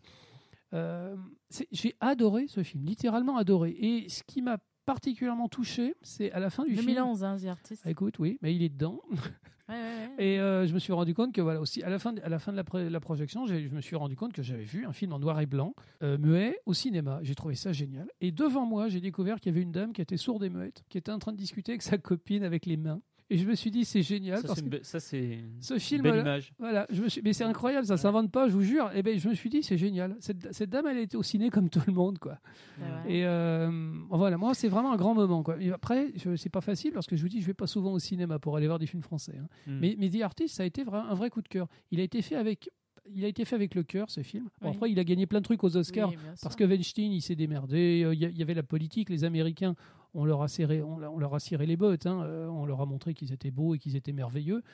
Mais en, de- en dehors des, des- en dehors des, des récompenses, quoi. C'est un film qui m'a fait chaud au cœur, qui était Mhm. Formidable. Mm. Très bien fait. ouais. Le deuxième OSS, c'est c'est avant 2010 Et j'allais te le. j'ai- J'ai regardé, c'est que- 2009. Ah, 2009. Parce qu'au final. Parce qu'il me- lui me manque. Hein. Non, parce que- voilà. de la batte. Voilà. Il, va pas, il va pas tarder. Pa- hein, parce que euh, tu- tu vois- faire le troisième. Tu vois, j'allais te parler d'une. Ah ouais. Après, Ouais. j'allais te parler d'une licence qui était OSS 117, mais c'était la décennie d'avant. Mais sinon, j'aurais vraiment choisi OSS 117, Écoutez, qui est pour moi un film 117 français reviendra. régal. Mm.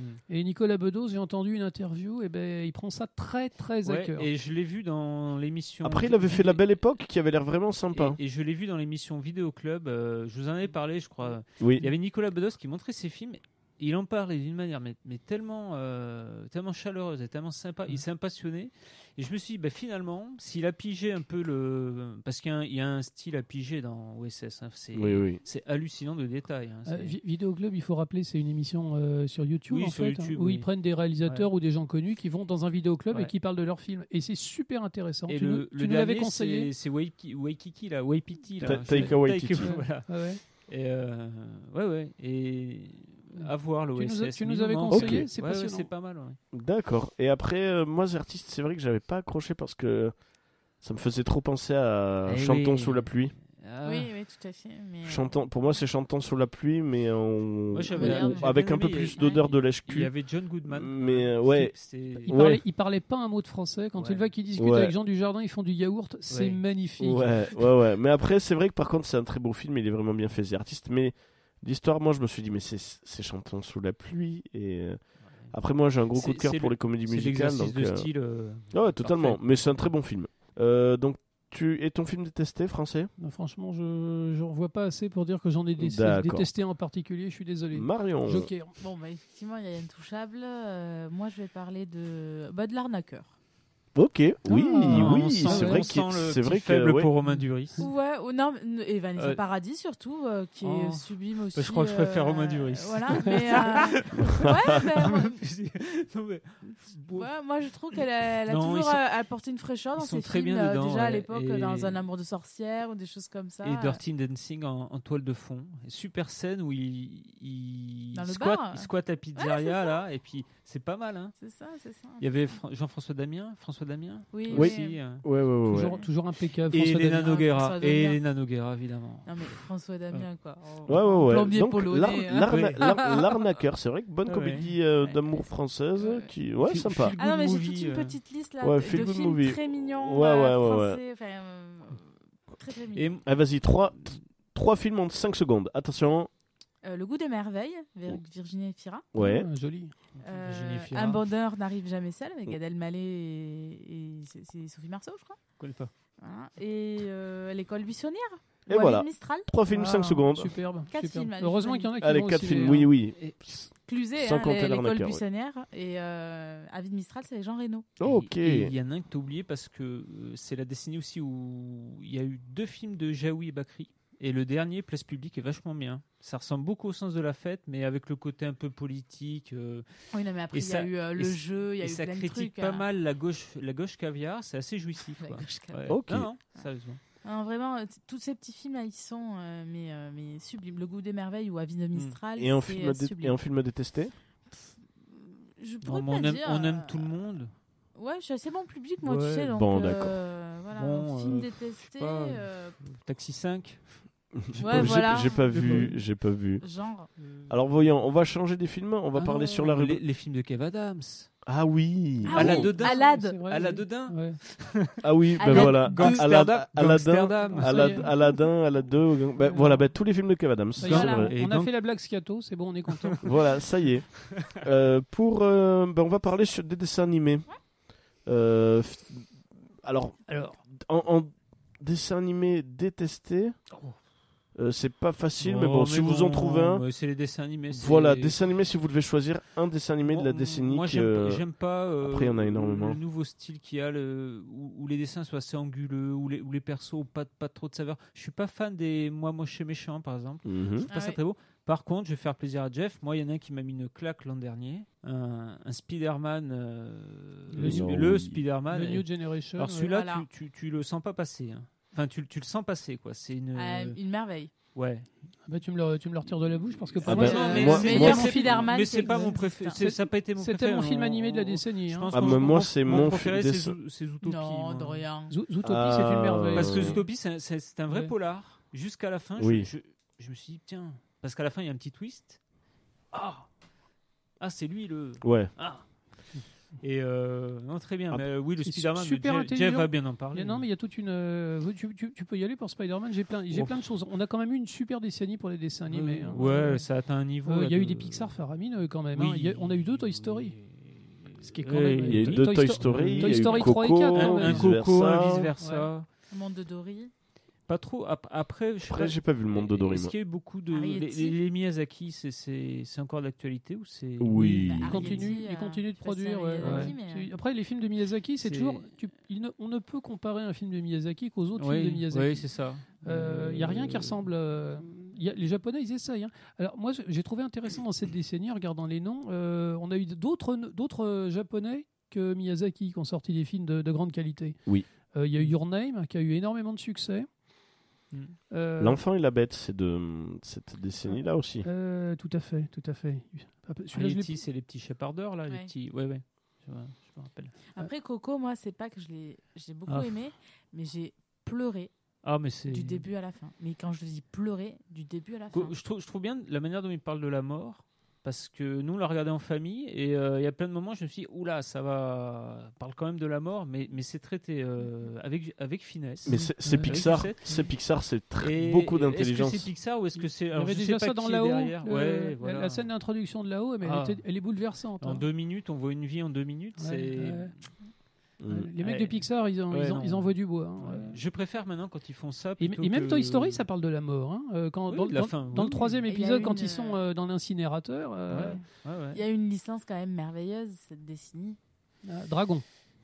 Ah oui, ouais. oui. Même le premier Ah, Dragon 2010. C'est Euh, c'est vachement bien. Alors, Dragon, moi- réponse, tout ça, c'est 2010. Moi, je- j'allais, j'allais donner ma, ma li- la licence parce que, oh, ben, justement, je prends la parole du coup parce que il y a Klaus, moi, qui m'avait mis sur le cul. Tu nous en as parlé, oui, pour Ouais. Noël. Oui, euh. Voilà, Ouais. Klaus qui m'avait. Tu l'as vu du coup? Non, toujours pas. Ok, bon, il y a Klaus. Klaus euh, sur Flix, Flix, Ah. sur Netflix. Ah ouais. Klaus que. C'est un, qui- film Je de- crois que mon fils l'a Et vu. il, est, il a été nominé pour l'Oscar. Il a été nominé pour l'Oscar, donc euh, et pour moi il le mérite. Klaus, je l'ai trouvé vraiment exceptionnel. l'histoire c'est euh, l'origine du Père Noël. Il est allemand. Voilà. et il est euh, non, Le film perd il y a- tout son il y a- sens. il y a, C'est il y a que- Klaus, il y a. Spider-Man. C'est vrai qu'il y a beaucoup de Pixar. Je vais parler de la licence vraiment Dragon, donc je te rejoins dessus. Euh, Dragon, Dragon, la licence de Dragon musique. Et ce qui est bien, c'est que la licence a commencé, elle a fini dans cette décennie. Ouais. C'est propre, c'est. La atten- série mais attention tout, de pas euh. trop en abuser parce que je trouve que la série. euh, La série Mais là, télé. tu- la tu l'as vu, le est pas- avec est les enfants terrible. Non, il est les- bien. Avec les trois petits. Ouais, il est bien. Euh, c'est- Ça dure 20 minutes. Ouais, c'est trop bien. Ça, ça, c'est un épisode spécial. C'est pas, c'est pas la série télé. On est non, bien non, d'accord. non, ouais. non, non, je crois que c'est un épisode spécial, mais ça, Ouais. dure, ça dure pas longtemps en Ouais. fait. Ça dure pas longtemps, mais c'était c'est très chouette. Mais les, les, les trois films sont faramineux. ouais, on Ah est oui, ouais, une, vraie, ouais. une vraie trilogie qui se tient. Et euh, chacun euh, peut être vu euh, presque indépendamment des autres parce Mm. que euh, chacun a vraiment un scénario. bon, après, il y a un fil conducteur, mais Ouais, le premier, je sais qu'il perd sa jambe à la fin. Et euh, Oui. C'est ça. Il Ouais, dit- ouais, c'est ça, ça. ouais. c'est merveilleux. C'est bien amené, c'est euh, c'est surprenant. Tu sais, c'est parce qu'en fait, c'est le dragon. Le dragon, il est handicapé. Il a perdu un bout de queue. Oui. Et à la fin, en fait, ah bah, lui aussi, il est handicapé. C'est ça. C'est ouais. très beau en fait. C'est- C'est comme ça qu'ils se retrouvent complètement. C'est comme ça qu'ils font fusion. Ils sont tous les deux, ils sont tous les deux cassés. Puis alors, les, les, vo- les vols en dragon, pouf, le, Ah que c'est ouais, dans, non, mais- dans Ah non, génial, ça. génial, Ouais. génial. Ouais. Euh, On veut tous donc, un dragon. Ouais, ouais, ouais. Oui, donc, oui, donc du coup, alors Spécial dédicace à Mumu qui avait fait une, euh, une figurine de dragon en, Oui. en 3D euh, avec, euh, la, Croque-Mou. sa petite, avec Croque-Mou et sa petite compagne hein, Mm. euh, du, du dragon de 3. Et, euh, et c'était très très joli. Et du coup, Jeff, tu allais nous parler de quoi Ouais. Alors, euh, j'avais deux, deux, deux titres en tête. en Qu'on n'a pas euh, vus. euh, Non, c'est surtout qu'ils sont originaux. Alors voilà, je- le premier c'est l'île aux chiens. J'étais sûr. Ah Personne ne veut le voir l'île aux chiens sous Mais non, prétexte que ça exact. parle, de, ça parle de chiens crado qui vivent au milieu des ordures. Je Est-ce comprends que pas. est-ce que c'est bien C'est un chef-d'œuvre. C'est un chef-d'œuvre. C'est tétanisant. C'est euh, j'en on, ai. on peut le voir avec ses enfants Oui, oui, oui, vraiment. Et, et on rigole de bon cœur. C'est un film qui est merveilleux. C'est un feel-good movie avec des chiens qui vivent au milieu des ordures. Euh, personne veut le voir parce que les chiens ils font peur. On en a, on en a Ouais. déjà parlé. Alors moi, Oui, je veux le voir et tu, m- tu me l'as passé justement. Il faut que je le me le qui a regarde. fait Grand Budapest Hotel. Absolument. C'est ça Écoutez, c'est c'est pétillant, c'est drôle. euh, du même auteur, on a regardé euh, Maître Renard, euh, Ah. fantastique Maître Renard avec ma gamine cet été. Je l'avais- j'ai- Non, ça c'est super. J'étais un peu inquiet, j'avais peur que, ça- j'avais peur que ça- les, les- les personnages le- le- Fox. l'inquiètent un petit peu. Et en fait, elle a, elle a adoré le film. Et je pense que la prochaine, c'est L'île aux chiens. Mm. Mais c'est difficile à vendre, le concept de. voilà, c'est... Moi, moi, je vous le conseille très fort. C'est, c'est comme Mm. d'habitude, c'est pétillant, c'est bizarre, il se passe n'importe quoi. Et c'est un, c'est un- Moi, j'ai adoré ce film, vraiment. Euh, j'ai vraiment un grand, grand moment. Et le, le deuxième, alors, l'au- l'autre film dont je voudrais parler, c'est le film Lego, Ah qui, oui. qui est l'inverse total. Hein. Euh, les- Lego en image de synthèse, on, on pensait qu'on allait à la catastrophe, on pensait que c'était un, un- un gros, un gros Mm. film pro. Alors le, le- le début fait rien pour vous en pour, pour- pour vous en dissuader. hein. Le- moi, Euh. moi j'ai je l'avais je l'avais en DVD, on me l'avait offert et euh, j'ai- dû le regarder complètement à la quatrième tentative. Les trois premières, j'y arrivais pas. Ça fout mal au crâne, ça t'envoie des trucs, il y a des briques à travers la gueule, ça chante, c'est hyper fort. C'est moi, je, je détestais ça. Et d'un seul coup, le film s'arrête, commence à prendre sa pause, il commence à t'expliquer un scénario, et que ça commence à devenir intéressant, et ça se calme. Et le dernier tiers, c'est magique. Ouais. Le dernier tiers, le film se pose complètement, Ouais. explique le pourquoi du comment, et on se rend compte que c'est pas un film pour vendre des Legos, c'est un film sur la transition, en fait. C'est un film Mm. sur la, la paternité, c'est magique. C'est magique. Donc euh, voilà, il y, a- il y a eu tellement de grands films d'animation, euh, je veux dire, de nos jours quand même, on peut payer sa place de cinéma pour aller voir les films. Ouais. Il n'y a, pas de navet. Hein, je veux dire, les films d'animation qui sortent, quels qu'ils soient, même s'ils ne marchent pas au cinéma, on a eu quelques exemples l'année dernière, les Yeti, les trucs comme ça, euh, Mm. mais on sait, on sait qu'on se fera jamais avoir.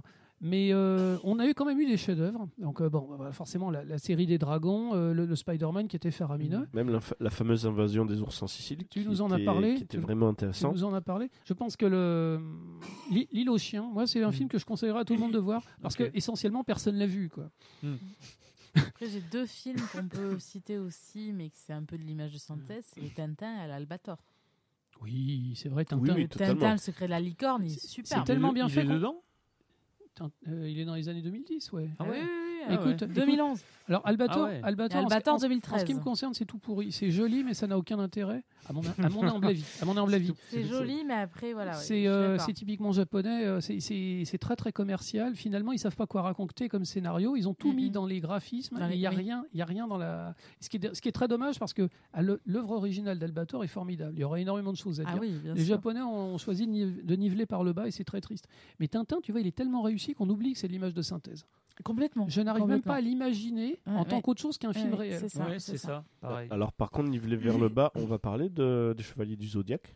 Bah, c'est le même auteur, Shinji Aramaki. Shinji Aramaki, c'est un grand réalisateur, mais c'est pas un bon scénariste. Ah, il est, c'est horrible. Oui, c'est du euh, caca, oui. Oui, c'est c'est- bon gros caca. Mais, attends, le, le mec, il a fait, le mec, il a fait Apple Seed, qui était pas terrible. Il a fait euh, Starship Troopers. Il a fait deux films de Starship Troopers, Shinji Aramaki. Ah, bah, le tous premier était bien quand même. Non, non, je parle pas de l'original de Verhoeven. Je dis Ah. Shinji Aramaki a fait deux films en Attends, image de synthèse. Ah. Attention Marion, De là on touche On à, des reliques. hein. Et- Euh, non, non. tous ces films, en fait, Shinji Aramaki, il fait, il fait de la science-fiction, il fait Les Chevaliers du Zodiaque, il fait euh, Starship. Troopers. Les- C'est C'est la tout- merde. c'est tous les mêmes films.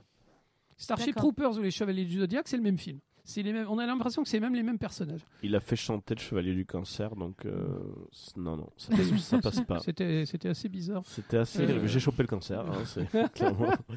Non, non, c'est une métaphore, hein. c'est Voilà, une métaphore, bien Et sûr. ça, hein, c'est la, je- ça, c'est la faute à personne parce que le type, c'est un très bon réalisateur. Les Japonais, de toute évidence, ils savent enfin maîtriser l'image de synthèse, mais ils font, c'est des films à gros budget, ils veulent prendre zéro risque. Et du coup, bah, ils font du, ils font du n'importe quoi. Ils font du, ils font du caca boudin pour toute la famille. Quoi. Du yaourt, quoi. Mais Ouais, euh, c'est quoi ces, ces trucs-là? Il faudrait que ça soit refait par des Denis Villeneuve ou des, bah, à la des, fin, de- des à la- gars comme ça, tu sais. à la qui- fin de qui- l'année, on a Dune de Denis Villeneuve. Mais ouais, eh ben. Ouais. ouais. Et On en parlera on aura, après. le- on aura, de- on- on aura l'occasion, ouais, d'en parler. ouais. Intéressant, super intéressant. Alors du coup, on va parler du- pour finir des films donc internationaux. Donc je pense qu'on va plus parler Ouais, des américain. films américains. hein, en gros, Euh, ce que vous retenez donc meilleur et pire. Là, je pense qu'on a de quoi dire euh, un que vous avez détesté. Hmm. Après voilà pire, par exemple dessin animé, on n'a pas trop non, pu mais parler ça peut parce être que aussi une grosse déception. Ou une, ou- ou une déception. Disons que c'est difficile de dire nul parce que souvent, maintenant, quand il y a quelque chose qui ne donne pas envie, on va pas le voir. Donc au final, c'est une déception parce que si on allait le voir au cinéma, Oui. c'est qu'à la base, on s'attendait à quelque chose de bien. Moi, je vais pas voir un film au départ qui a l'air à chier pour. euh, Hmm. Euh, sauf, les si sa- bien. sauf les Resident Evil, où là j'y vais pour pouvoir les critiquer. Ou alors pour sortir avec une fille. quoi. Euh, Euh, c'est- ah la non, fille qui non. Ça choisit. sent le- Oh, ça sent le vécu. C'est Ah la- oui, alors c'est vrai C'est la fille fait. qui choisit le film Ouais. en fait, et toi ouais, t'es à côté et tu dis ça, bon bah, on va on va passer le temps. Bah, pour te dire, j'ai vécu ça, mais ça s'est bien passé. J'avais fait pareil pour, j'avais fait pour Clo-Clo, film français, mais là j'avais adoré. Qui était très bien. Ah ouais, Qui Clo-Clo vraiment qui est très bien, j'aurais même pu choisir. Guy, hein, franchement. Ouais, non mais Guy, Parce je que quand Guy se met à parler de Claude François, ça vaut son plaisir. Non mais Guy, je vais aller le voir. la bande annonce. Donc, donc, du coup, choisissez film film américain que vous Oui. adorez, film américain que pour vous bah, déçu ou ouais, bof. Je, je vais commencer. Oui, bien sûr. Mhm. Comme ça, vous pourrez pas choisir derrière. Et ben on va faire comme ça, on va faire comme ça et je et je finirai. Bon, euh, je, je- je réserve Mad Max à, à Michael. Euh, Ah. moi, je voudrais choisir euh, Blade Runner 2049 Oui. parce que c'était le projet le plus le, le plus casse-gueule de la décennie. Oh oui. C'était une idée à la con de faire Ben, une suite à. Bah, je me demande si ça et Mad Max. Je me demande si c'était Ouais. pas les deux, Ouais. Vraiment les. Et au, au bout du compte, c'est un voué à tri- l'échec. Et au bout du compte, c'est un triomphe. On s'en souvient encore de Mad Max, mais on, on pense plus beaucoup à Blade Runner, alors qu'en Ah fait, oui, c'est vraiment un chef-d'œuvre. C'est, il est meilleur que l'original. Il est incroyablement beau visuellement. Il est incroyablement bien foutu au niveau de la réalisation. Il y a Ah cette scène incroyable de, ba- de, de- de bataille dans une bagnole en train de prendre l'eau, où il n'y a pas de décor et on voit tout ce qui se passe. C'est la, la musique, la- l'ambiance Mm. sonore est incroyable. Le scénario est génial. Ryan Gosling, il est pour le rôle. C'est-à-dire qu'il ne dit rien, mais il est, il est froid. Et euh, Écoute, de toute façon, dans tous les films, Ryan Ouais. Gosling, il Ouais, a mais là, une expression. il là, a il été est- engagé pour ça. il est terrifiant. Bah, on est d'accord. il est mais terrifiant. Dans ce rôle, il s'est. Ah ouais. Il exécute. Il Il- exécute. il a son Bien histoire- positionné. Il a son histoire d'amour avec son, euh, avec son hologramme qui est merveilleuse. Ce film-là m'arrache des larmes, rien que d'y penser. Euh, Blade Runner 2049, c'est un, la, magie du cinéma. Et- On n'y croyait pas. Et Hans Zimmer te fait oublier Van- Vangelis. C'est un phénix en fait. Ah On on s'attendait pas, on pensait que ça se casserait la gueule et c'est un chef-d'œuvre. Voilà. Ok. Bah Ouais. tu vois, moi j'ai ressenti ça pour euh, Spider-Man. New Generation. Mm. Ouais. Il me donnait pas envie. Je me suis dit mais c'est terrible là où Ouais. ils vont et ça a été euh, bah, pour moi le, le- un des films euh, Ouais, de la décennie quoi. tout à fait. Marion du coup. Et t'as pas de détesté, Jeff Ah, détesté, il y en aurait des paquets tasses. Alors, je vais, je vais citer le plus iconique, à mon humble avis, c'est Suicide Squad. Suicide Squad, c'est. euh, ah, écoute, c'est, très simple en fait.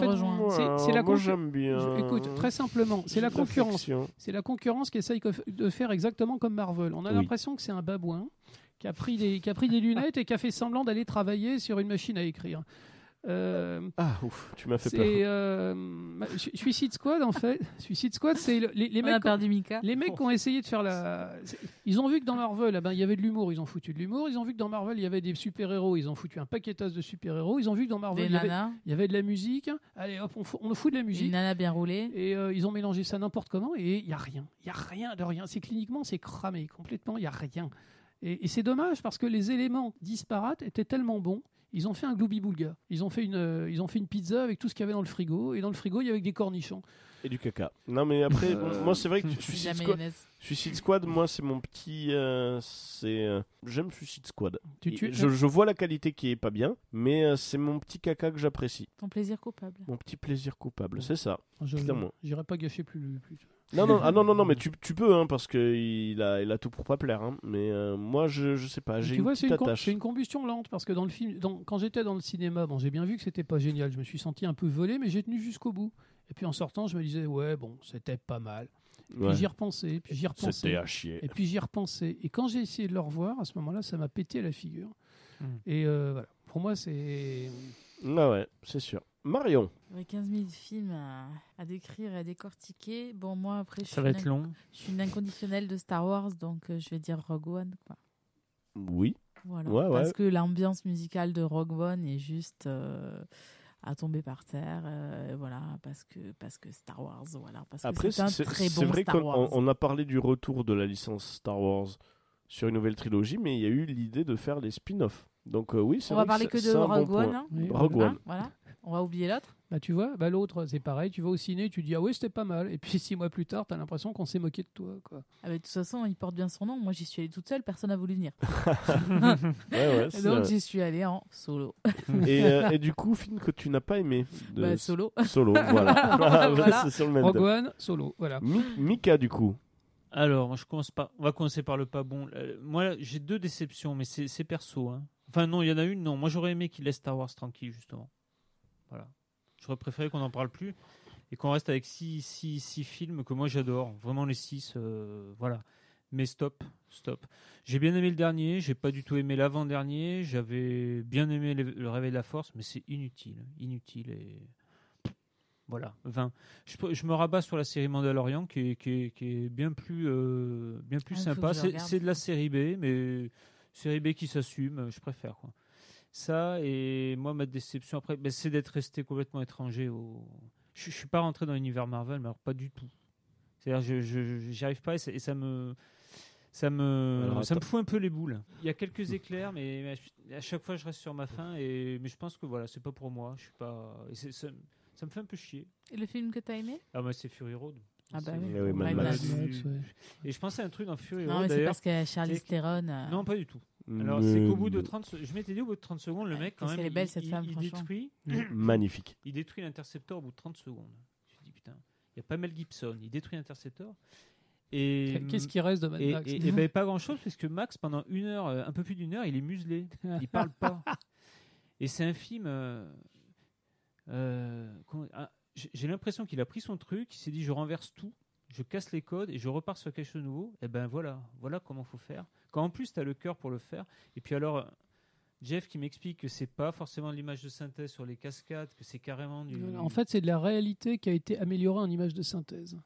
Ouais. Non, c'est impressionnant. Ils, ont accéléré les, ils ont accéléré les, les, les mouvements des bagnoles un petit peu. Ouais, c'est ça, euh, ils ont ils ont rajouté des dunes, des trucs comme ça. Après, euh, mais, mais tout a été fait en vrai, si tu veux. Il y a des ça, il y a des vrais mecs sur des vraies Mm. bagnoles, mais simplement tout le reste a été amélioré. Il y, a, il y a un plan hallucinant, on voit les bagnoles s'engouffrer dans, dans une espèce de tornade. Où, euh, Ouais.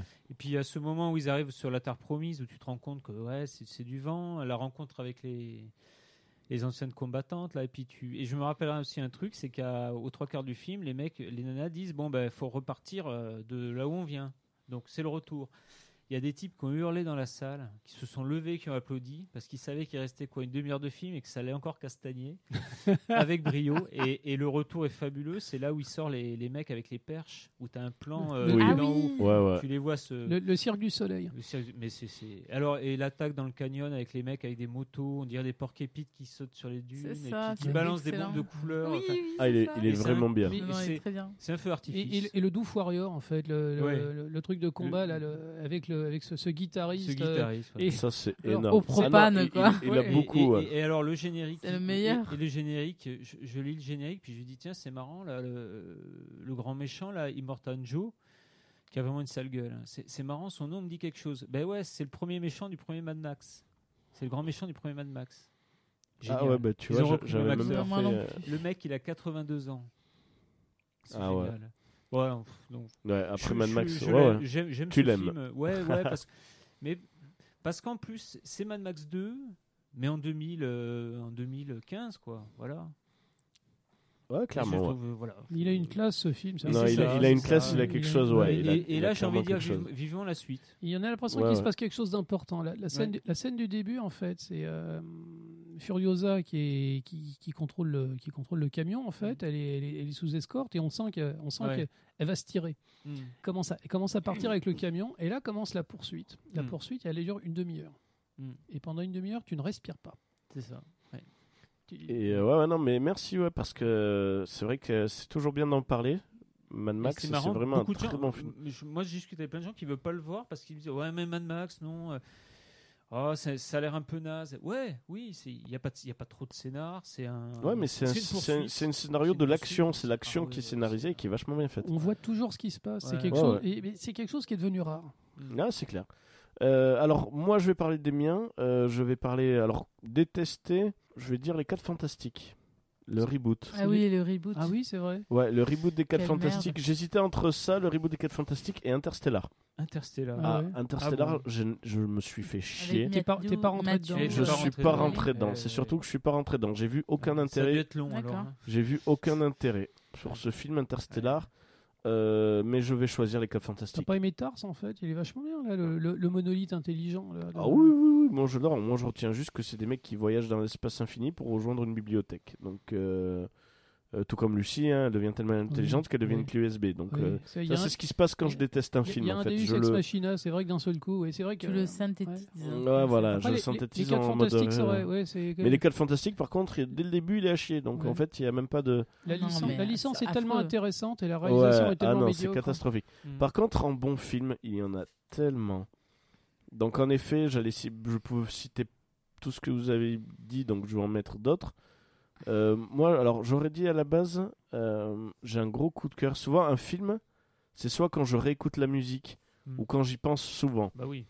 Mm. Un des films, deux types de films que j'avais adoré, c'était les Kick-Ass et euh, Kingsman, Oui, Kingsman, c'est qui étaient des nouvelles Ouais, licences Kingsman. que j'ai trouvé énormes. Kingsman, où j'ai un coup de cœur exceptionnel. Mais je vais parler d'un film où je n'arrêtais pas d'écouter la BO et il me, il me fait du bien, vraiment, ce film, c'est La La Land. Ah oui, tu l'as dit, genre. Joli. Voilà. La La Land, ouais. qui est un peu un retour de comédie musicale tout en prenant des coups de cœur et des clins d'œil, parce que Damien Chazelle était fan des Parapluies de Cherbourg et des Demoiselles de Rochefort. Donc il y a tout un aspect des comédies musicales françaises de l'époque. Un Ryan Gosling qui arrive à exprimer de- plus d'une émotion. C'est Non. ça. Si, il est ouf. Nominé à l'Oscar, donc. Ah ouais, ouais, ouais. Bah, disons qu'il en performance. explique pas forcément Ouais. avec son visage, mais là, il est obligé de danser. alors, Mais euh, la, la, La La Land, pour moi, ce serait, je, je dirais La La Land parce Mais que j'ai, le vinyle de La La je Land, j'adore la Je musique. suis pas du tout Je comprends, ouais, ouais, Moi non plus. Mais Moi aussi, plus, mais parce que c'est une comédie musicale et on aime ou on n'aime pas. Mon ça. film préféré, c'est une comédie musicale. C'est vrai Oui. Phantom of the Paradise, on peut dire que c'est une comédie C'est une musicale. comédie musicale ouais. rock. hein. Ouais, rock. Voilà. Ah non, mais, Mais c'est vrai. Ouais, ouais, mais t'es pas rentré dedans. Mais je comprends, ouais. Attention. euh, Mais après, je, je dis là mon préféré parce que c'était pour changer aussi parce que, Oui, il y avait. euh, C'est un très bon choix. Chacun, a- chacun a pioché et un voilà, truc. mais euh, c'est vrai qu'après en licence action classique, j'aurais peut-être mis. euh, soit je- après en effet, j'aurais peut-être sélectionné Avengers Endgame et euh, Avengers, euh, enfin le dernier des Avengers. Oui. mais euh, c'est euh, quand même cl- classique. C'est pas non plus le plus exceptionnel. Oui, oui, bien sûr. Euh, même Kingsman n'a rien d'exceptionnel, mais il est, il fait du bien. Il est quand même, il a quand ouais, même. non, Kingsman. il a quand même, eh quelque ben, chose ça a la d'assez classe, quand exceptionnel. même, Ouais, il a de la classe, ouais. Voilà. Ça, Donc ça voilà. donne un grand coup de pied au de Et il y a, y euh, vraiment beaucoup d'acteurs connus dans. Kingsman Ouais, aussi. ouais, hein. ouais, ouais, non, clairement. ouais. C'était très, Donc euh, c'est ben, fini pour euh, les films de la décennie. Encore, c'est fini, mais c'est jamais fini parce qu'il y en a eu tellement. Euh, on va se faire une. Oui. Ouais, juste un truc. Denis Villeneuve, on... après on n'en parle plus, mais dans la décennie, il y a Prisoners de lui. Je trouvais super bien. Mm. 2000, euh, le Blade Runner. Le Blade Runner, ouais. Et il me semble qu'il y en a un autre de Denis Villeneuve. Mais non, je te dis, il y a le, il y a le Dune Il y à la le fin de l'année. Et ce mec-là à suivre. hein. Moi Ah, j'aime pu- bien. Purée, ouais. Quand Ouais, t'as ouais, fait. Blade Runner 2049 Oui. euh, et que tu t'es pas cassé la gueule, ouais, Ouais. ouais, Ouais, on ouais. peut le suivre, le gars. Et le Dune, à voir. hein. Ah franchement, ouais. franchement. À, à- à suivre. Ouais, à suivre, pardon. à suivre. Donc euh, c'est parti pour euh, la petite pause musicale. Donc encore un petit, euh, un petit rétro, un petit truc qui fait du bien. Et on se retrouve de suite pour un blind test avec son d'acteur, un blind test sur les films de la décennie et un petit Back to the Future un petit peu rapide. Allez, je vous dis à de suite.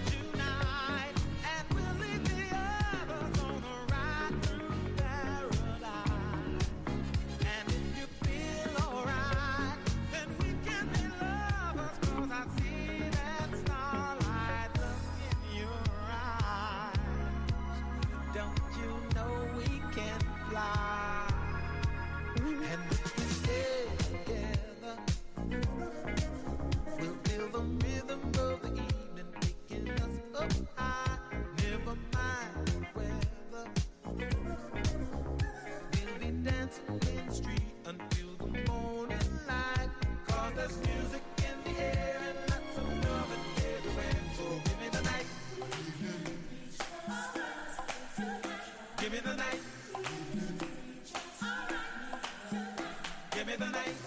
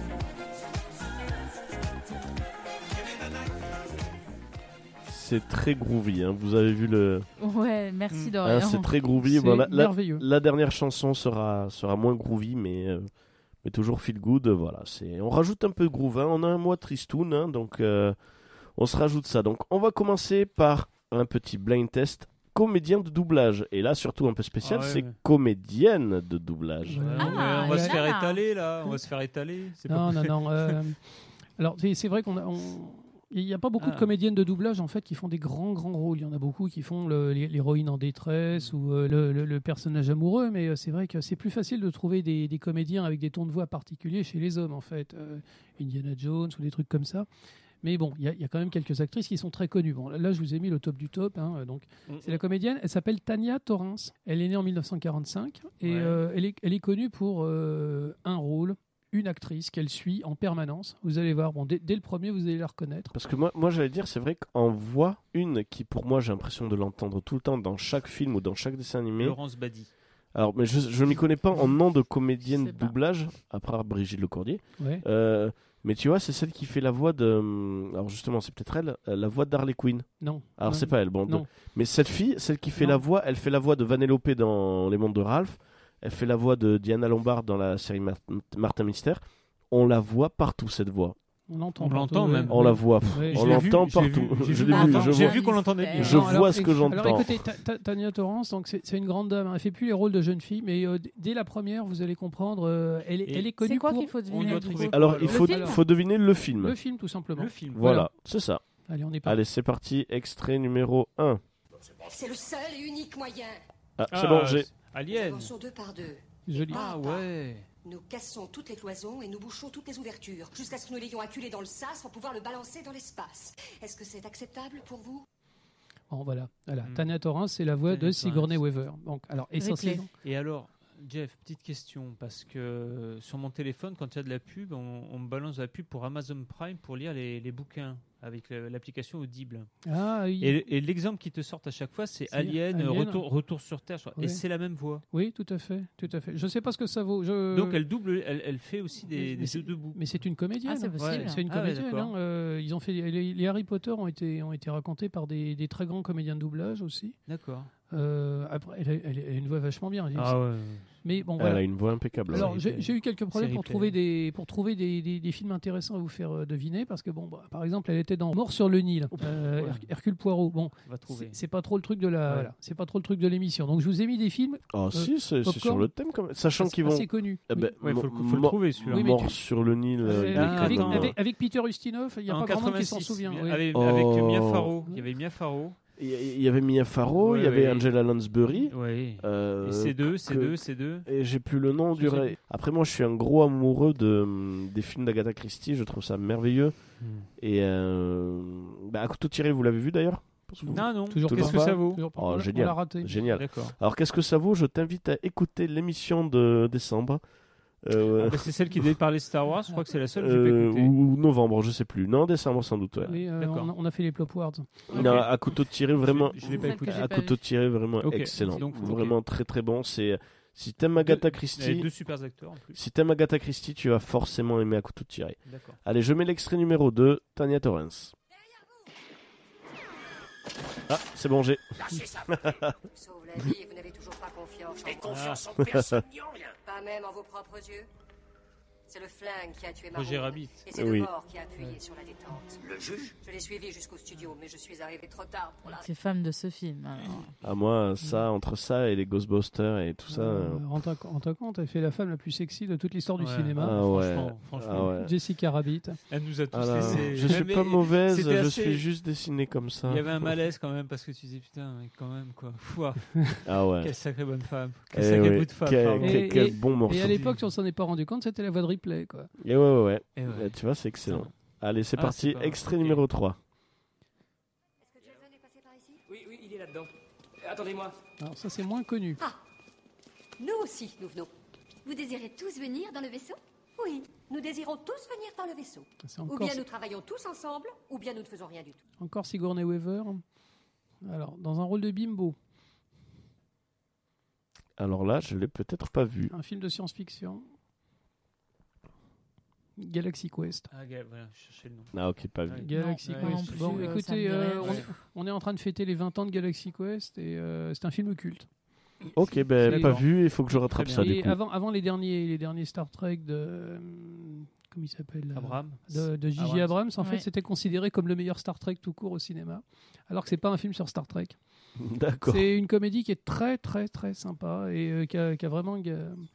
Je vous conseille de regarder si vous connaissez pas, c'est culte. C'est D'accord. Galaxy Quest. c'est celle qui double aussi dans la cabane dans les bois.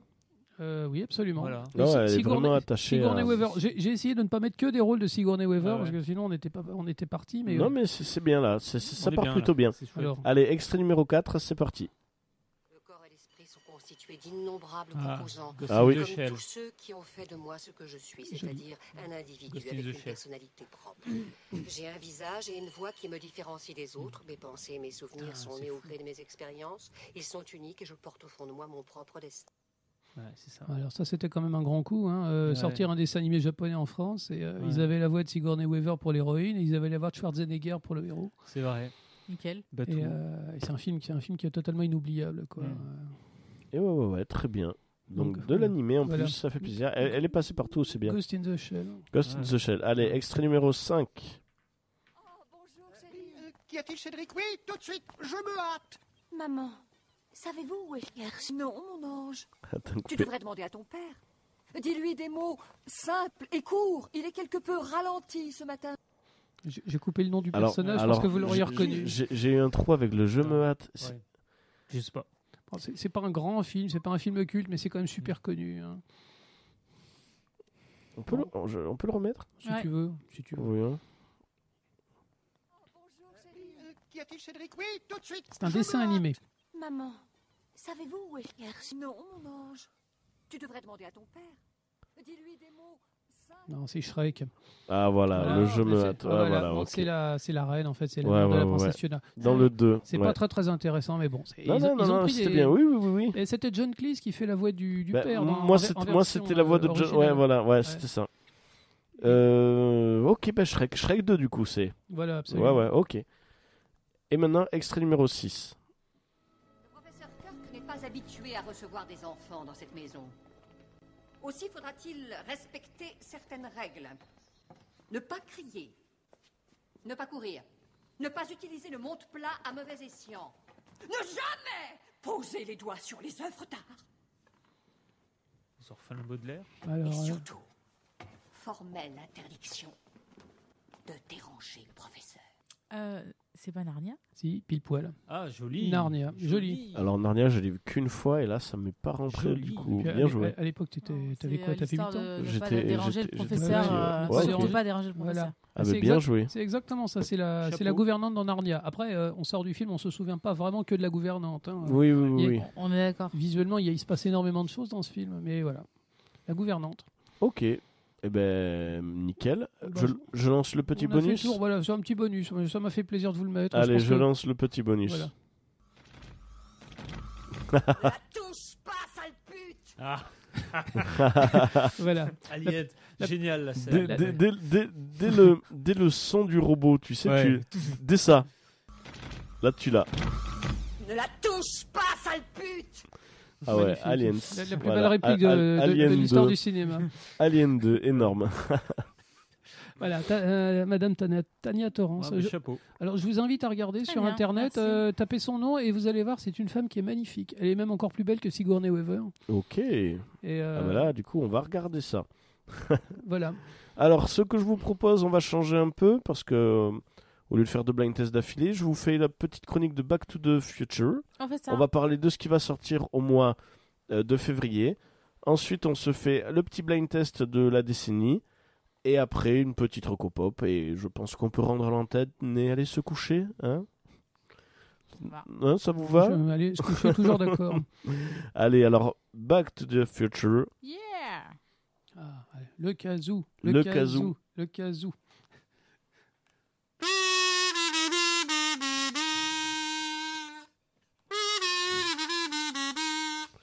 Et voilà, je m'y crois de plus en plus. Ça y est, on y est. Alors, ben, sortie, ben, au final, ça a pas mal de sorties. Euh, déjà, le 5 février, le voyage du docteur Mmh. Même voilà. si, Mmh. apparemment, du coup, euh, voilà. Bah là, pas non, si bien. tout d'un coup, non. Ben, tu- envie, ben, moi, je l'attendais un peu. Je disais, Ouais. oh, ça va être génial. Après, quand il m'a dit, il va être à chier. Ah, ben, du coup, mais il me donnait envie. écoute, c'est pas moi, c'est les Américains. Ouais. Et après, il faut voir qu'il y a Rami Malek dans le rôle du gorille. Ok, Voilà.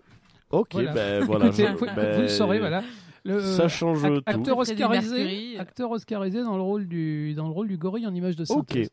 Donc Docteur et beaucoup beaucoup de grosses affiches parce qu'il y a Docteur Dolittle, Ducobu 3, grosse affiche.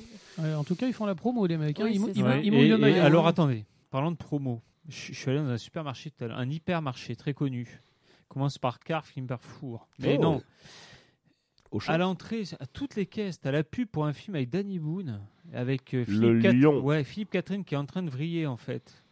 Déjà son album est moyen, alors là, mais, mais là carrément, il enchaîne les, les, tu sais, les petits films où il a toujours le même rôle. C'est quoi le lion? C'est comme le boulet C'est comme. euh, Ouais, c'est ça. c'est ce les Français n'arrivent pas à sortir mais, de ça. mais- mais il continue à faire ça. Alors, si j'ai bien compris, c'est l'histoire d'un psychiatre qui a un patient qui se prend pour un agent secret. Et le, C'est ça. le psychiatre, il se fait enlever sa femme et il se dit que sa dernière chance, c'est de penser que son patient n'est peut-être pas complètement fou. Et j'ai pas compris qui est le patient et qui est le psychiatre. alors, alors, justement, c'est ça qui est rigolo, c'est que le psychiatre, c'est Philippe Catherine. Ah bon Et, et le fou, c'est Danny Boone. Bon, Ouais. bon. Et je, je trouvais ça dingue. Je me suis dit, putain, t'arrives au supermarché. Déjà, déjà, c'est pas la fête. Putain, tu vois tous ces trucs là. Tu peux pas y échapper. Tu ne peux pas y échapper. Ah ouais, ouais, non mais ouais. Donc le lion, Tu es cerné. le lion qui, qui est sorti là. Donc lui, il est sorti. Oui. ouais. Ah, on n'en a Euh, pas, on en a pas On- parlé. et on c'est en a pas parlé. Ouais. ouais, Ah, on il en a est pas sorti parlé. en Ouais, plus. il est sorti. Ouais, mais on, Mais c'est pas un, un film Netflix, on est d'accord. C'est un vrai Non, film. non, non, hein. non, c'est un vrai Ouais. film. C'est un vrai Mais film. on nous, on nous prévient pas, on nous prévient jamais. Non, mais. je plaisante. Donc le lion, mais on a pu en parler du coup du lion. Bon, bah tant pis. Bon, bah. Euh, Qu'est-ce qui sort d'autre du coup le 5 février Mhm. bah, Bird of Prey, Ah, oui, mais oui. Euh, la, Alors, fabuleuse histoire d'Harley Quinn. La- Qui, La, euh, la- la- la fantabuleuse émancipation euh, d'Harley ouais, Quinn. Voilà. Moi je Ouais. vais aller le voir clairement juste pour Ewan McGregor qui joue Black Mask. Alors, le premier buzz autour de ce film, parce que ça nous intéresse quand même, c'est des univers qui nous plaisent. Euh, y, il y avait l'avant-première à Londres la semaine dernière. Les journalistes ont bien aimé. Ils ont tous dit que c'était sympa, bien foutu. Il y en a même qui ont dit que c'était très bien, donc ça c'était plutôt positif. Ok, Mm. Il y a quelqu'un qui a dit c'est John Wick en fait qui serait rentré dans un entrepôt de paillettes. ok. Donc ça ça, ça, ça- ça donne plutôt envie. Donc sur le coup, je me disais ah bon, on va peut-être faire un effort. Et puis j'ai eu un coup. Je me suis dit eh, Suicide Squad. Qu'est-ce qu'ils en ont dit en 2016 hein, les, les premières présentations.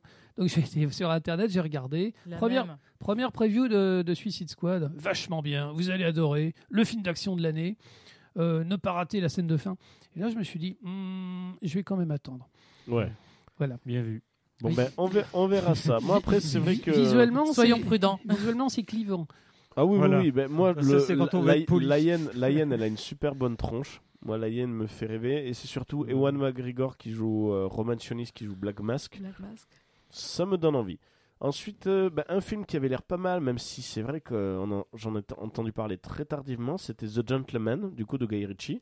Oui. Je vous invite à regarder la bande-annonce, il a l'air vraiment sympa. On va tenter alors. Ensuite, euh, le 12 février, il va y avoir Nightmare Island, donc on va être sur du film d'horreur.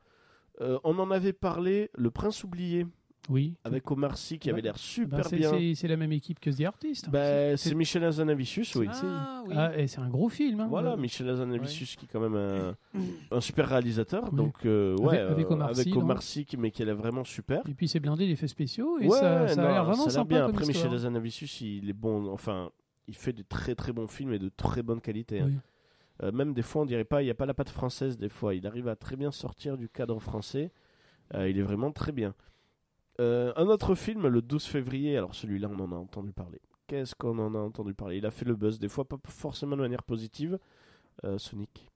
Ah oui. Ah, je- je- Ah. Bon, bah Il y voilà. a Sonic qui Sonic- sort Sonic le, le 12 hérisson, Il y a ouais. Sonic qui sort le 12 février que je pense que j'irai voir. Mais tu as vu la bande-annonce? La nouvelle bande-annonce, oui, Ouais. oui. Alors, en fait, je vais te dire, le seul truc qui m'a Ouais.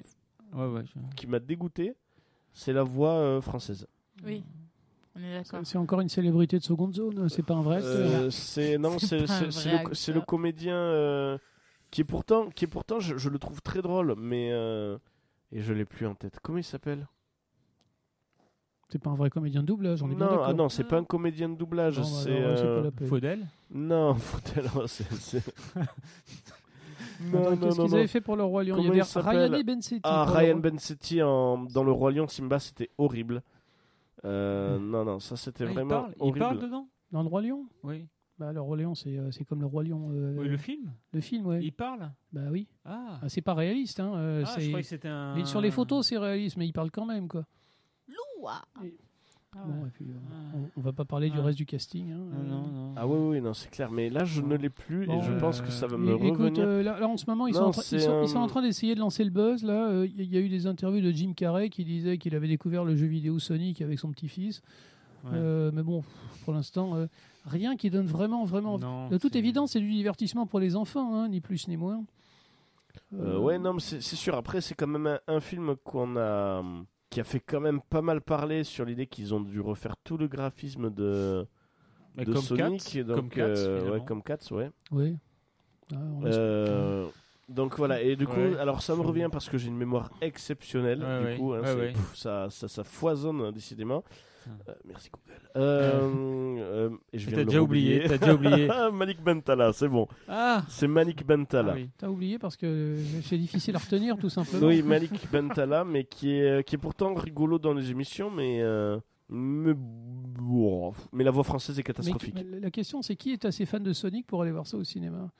À part occuper les gosses pendant les vacances d'été de, de février. Et attention, euh, les, les gosses commencent à avoir du goût aussi. hein. Moi, tu sais, euh, en sortant de la Reine des Neiges, je suis étonné. Mon fils, il a 8 ans, il m'a fait une espèce de critique du film. Je me suis dit, ah bah oui, oui. En fait, l'ennui, c'est, c'est voilà, il s'est ennuyé. il s'est- Ok.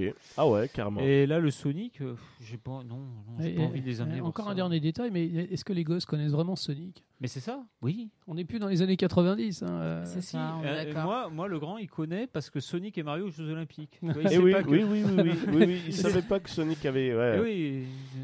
Et ouais. Bon. Et après, bon, donc ça c'était le 12 février. Putain, le c'est- de 19 février, euh, l'appel de la forêt. où on voit quelques bandes Ah oui. annonces avec euh, chouette. Harrison Ford. Avec Harrison Ford. ouais. Harrison Ford. Et Ouais. le, et le Ah ouais. cas, et ça aussi j'ai appris Ouais. tardivement, la sortie de ce film, le cas Richard Jewell, le nouveau Clint Eastwood. Ah, Ah oui, ça prestille.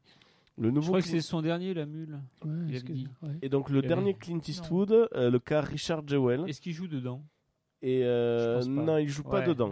Il joue pas dedans, mais euh, j'avoue que la bande-annonce a l'air pas mal. Ça a l'air d'être encore du grand Clint Eastwood. hein, ça, mais, ça parle euh, de quoi si c'est... Ça parle d'un monsieur qui, euh, alors de ce que j'ai compris sur la bande-annonce, c'est un, un, un agent de sécurité lors d'un attentat qui avait, il est considéré comme un héros parce qu'il a alerté tout le monde en C'était- disant il y a C'était une les bombe. Jeux Olympiques de Salt Lake City. C'était 1996. Il, fatigue un peu les- les- les C'est Jeux- une, les c'est- c'est histoire, c'est une histoire vraie et c'est un truc de fou. C'est les Jeux Olympiques de Salt Lake Et c'est City. la- l'agent de sécu qui avait, qui avait dit aux gens il y a, il y a une bombe.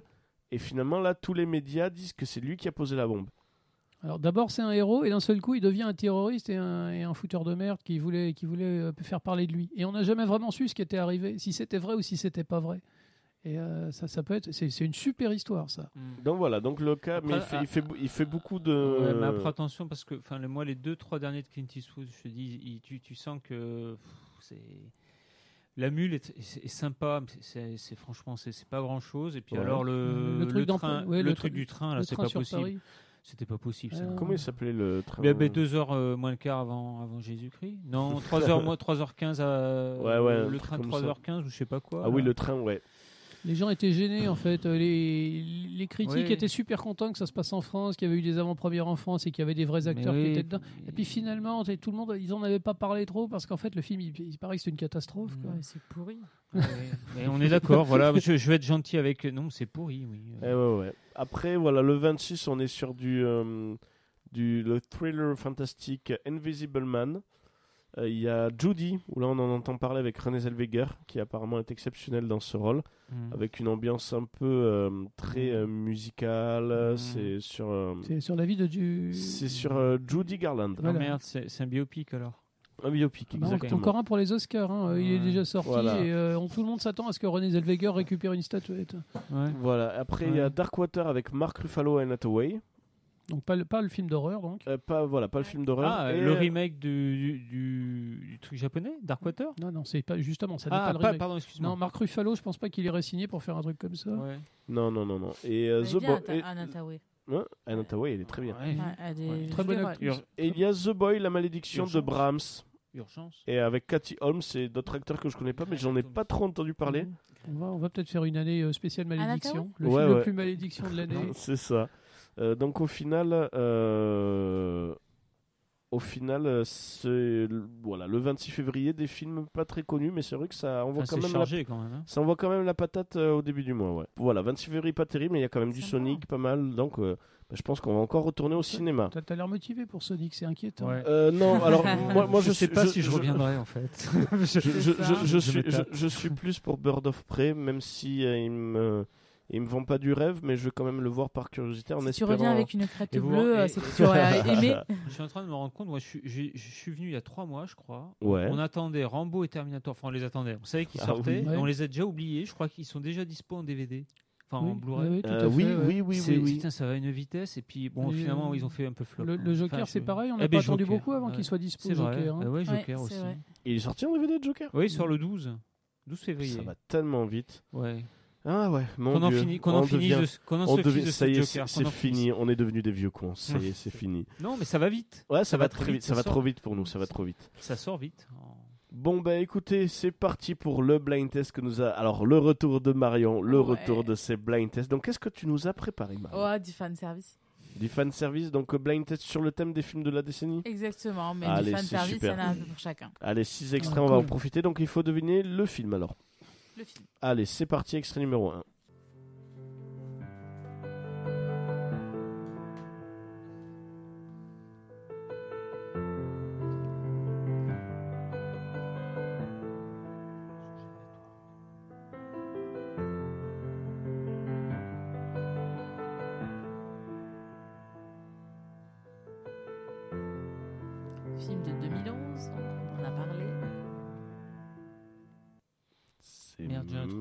Avec les loustiques.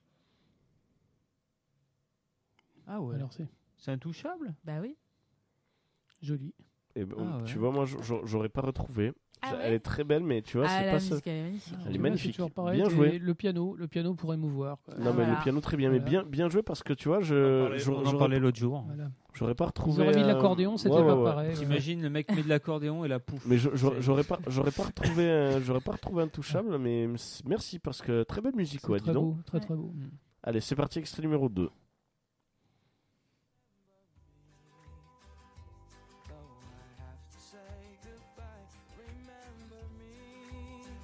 2017. Un dessin animé. Ouais, ouais, ce que j'étais en train de me dire.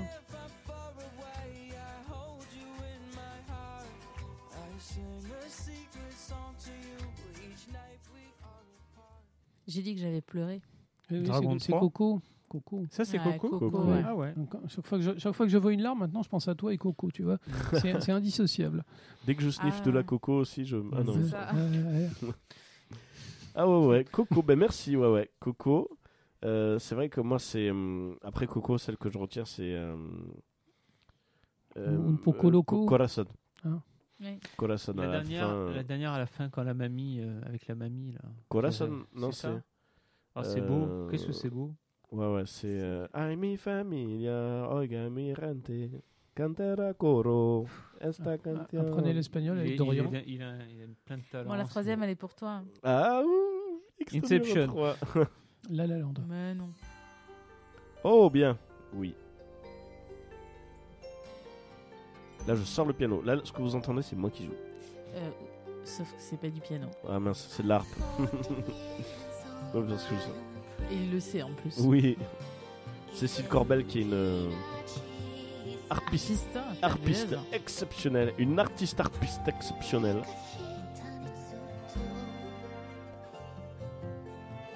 Non, C'est Dragon donc. Cécile Corbel, elle a fait Arietti. Cécile Corbel, c'est Arietti. Ouf. ah non, c'est vrai? Ah, je croyais qu'on l'avait tous en fait. Non, non, Ah euh, non, non. elle l'avait pas. Alors, je l'ai- Non, je vu tout. une fois. Je l'ai vu une fois, Ouais, Arietti. Petit monde d'échappardeur. j'ai Ah adoré. ouais. J'ai vraiment Et adoré, mais c'est- c'est euh, wow. Ah, mais la musique est exceptionnelle. Et puis après, moi, je suis un grand amoureux de Cécile Corbel que Ah, j'écoute sais, euh, j'écoute toutes ses Cécile musiques. Corbel, euh, c'est la musicienne. Oui, c'est la musique. C'est ça. C'est la est- compositrice. qui est française, qui avait envoyé des maquettes à, euh, au studio Ghibli. Et qui a été Et- retenue. Et, qui a été retenu, qui avait dit ben, on a un projet et, et ils l'ont fait venir au Japon, ils ont travaillé sur Arietti et elle a fait les musiques. Mais elle est exceptionnelle et après ça m'a permis de redécouvrir tout ce qu'elle faisait, ce qu'elle faisait avant et de continuer à suivre ce qu'elle fait après. Et euh, Cécile Corbel, ça fait vraiment du bien. Je pense qu'on fera un jour une émission spéciale Cécile Corbel, euh, peut-être avec Love It Loud, tu sais, sur les- la puissance des, notes. euh. donc ça peut être très bien. Allez, c'est parti, extrait numéro 4.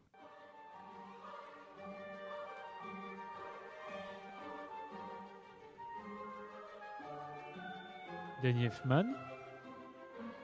Hmm, je crois Même pas. pas Non, non. Ou un mec qui copie Danny Elfman. Moi j'aurais dit du Harry Potter, ça ressemble, mais Oui. euh, Oui, mais Harry Potter, alors les animaux fantastiques. voilà. Ah. Ah, Donc c'est pas Danny Elfman. Non, Non. c'est James Newton Howard. Non, euh, Danny Elfman, on reconnaît plus le style Danny Elfman. Maintenant, il Ouais. fait plus que de la musique euh, de d'évén- d'événements en fait. Le 1 ou le 2 C'est euh, quand ils sont au Makusa, Ok. Donc au mystère de, de, de la magie, au truc de la justice. C'est ouais. dans le premier. C'est dans le premier. Ouais, ouais. D- Danny Elfman, en fait, ses, ses partitions sont plus musicales en Mm. fait. Et il soutient l'action, mais il fait plus vraiment de mélodie quoi. D'accord. Oui, oui, c'est vrai que Dan Elfman ne fait plus grand chose. Mais bon, ça fait toujours plaisir. Mais c'est Mm. vrai qu'il a, il a laissé une patte parce que c'est vrai qu'il y a un côté Danny Elfman quand même dans sa Ouais, chanson. ouais. Eh ouais, ouais, ouais. Allez, c'est parti, extrait numéro 5.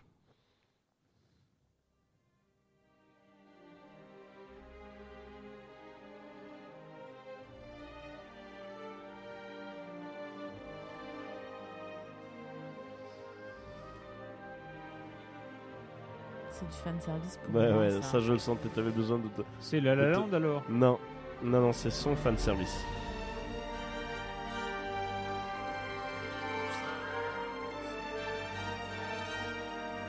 C'est son- Ah, Star son- Wars, Star Wars, Rogue Ah, One. Voilà. Rogue One, ah ouais, c'est Rogue Non, mais One. Rogue One, c'est magnifique. oui, Les- Rogue les, One. orchestra- les orchestrations inspirées, donc euh, c'est pas du c'est pas du John Williams, mais ça ressemble à John Williams. euh, ouais, Je ouais. me souviens, tu nous l'avais mis celui-là, cet extrait, je m'en souviens. J'avais, j'avais pas fait gaffe quand j'avais vu le film musique, et c'était quand tu en avais parlé que tu nous l'avais mis un blind test que je m'étais dit, ah ben c'est vrai que même Rogue One a des super musiques. Oui.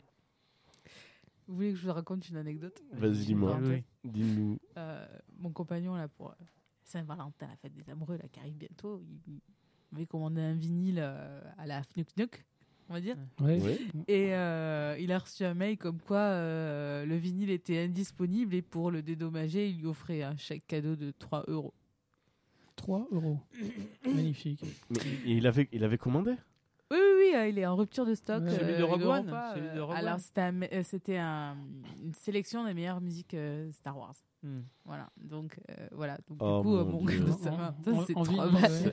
Parce que t'as ce, Voilà. le vinyle À de cause de Rogue- la Fnuc Nuc. Et t'as Après, le- on, peut- on peut dire, on peut dire, on peut dire Fnac. hein. Ah oui, on et, peut dire la et Fnac, le vinyle de Rogue. One, tu l'as vraiment, vraiment, je crois qu'il est à 10 euros au magasin où il y a les affiches du Lion. Bon, si tu as le courage de rentrer, voilà, le magasin dont je te parlais tout à l'heure, il est à 10 euros le Rogue One. Ah ouais, Mais je il était savais- à je- 37 euros. Hein, Mais je savais présent. pas que les musiques étaient. euh, Et c'est pas John Williams alors? Non. non, non. Et franchement, si vous y passez, euh, parce que moi j'y passe jamais là-bas, euh, vous le prenez, je vous le rembourse. hein. à 10 balles. D'accord. Bon ben voilà, ben on va, on va se faire du troc, hein. on va, on va, on va s'organiser. Allez, Bon, c'est parti. John, Williams, c'était la petite anecdote. Il, il Ouais, était, non, il était de partir Oh, à la retraite hein, et euh, il, a fait le- il a fait la musique de Star Wars et c'était sa dernière musique. Là, le dernier qu'on a vu. Il là. est officiellement à la retraite, hein, John Williams. Ouais, ok. Et euh, ouais, John Williams. Ouais, ouais, c'est. Donc là, c'est fini. Plus de John Williams.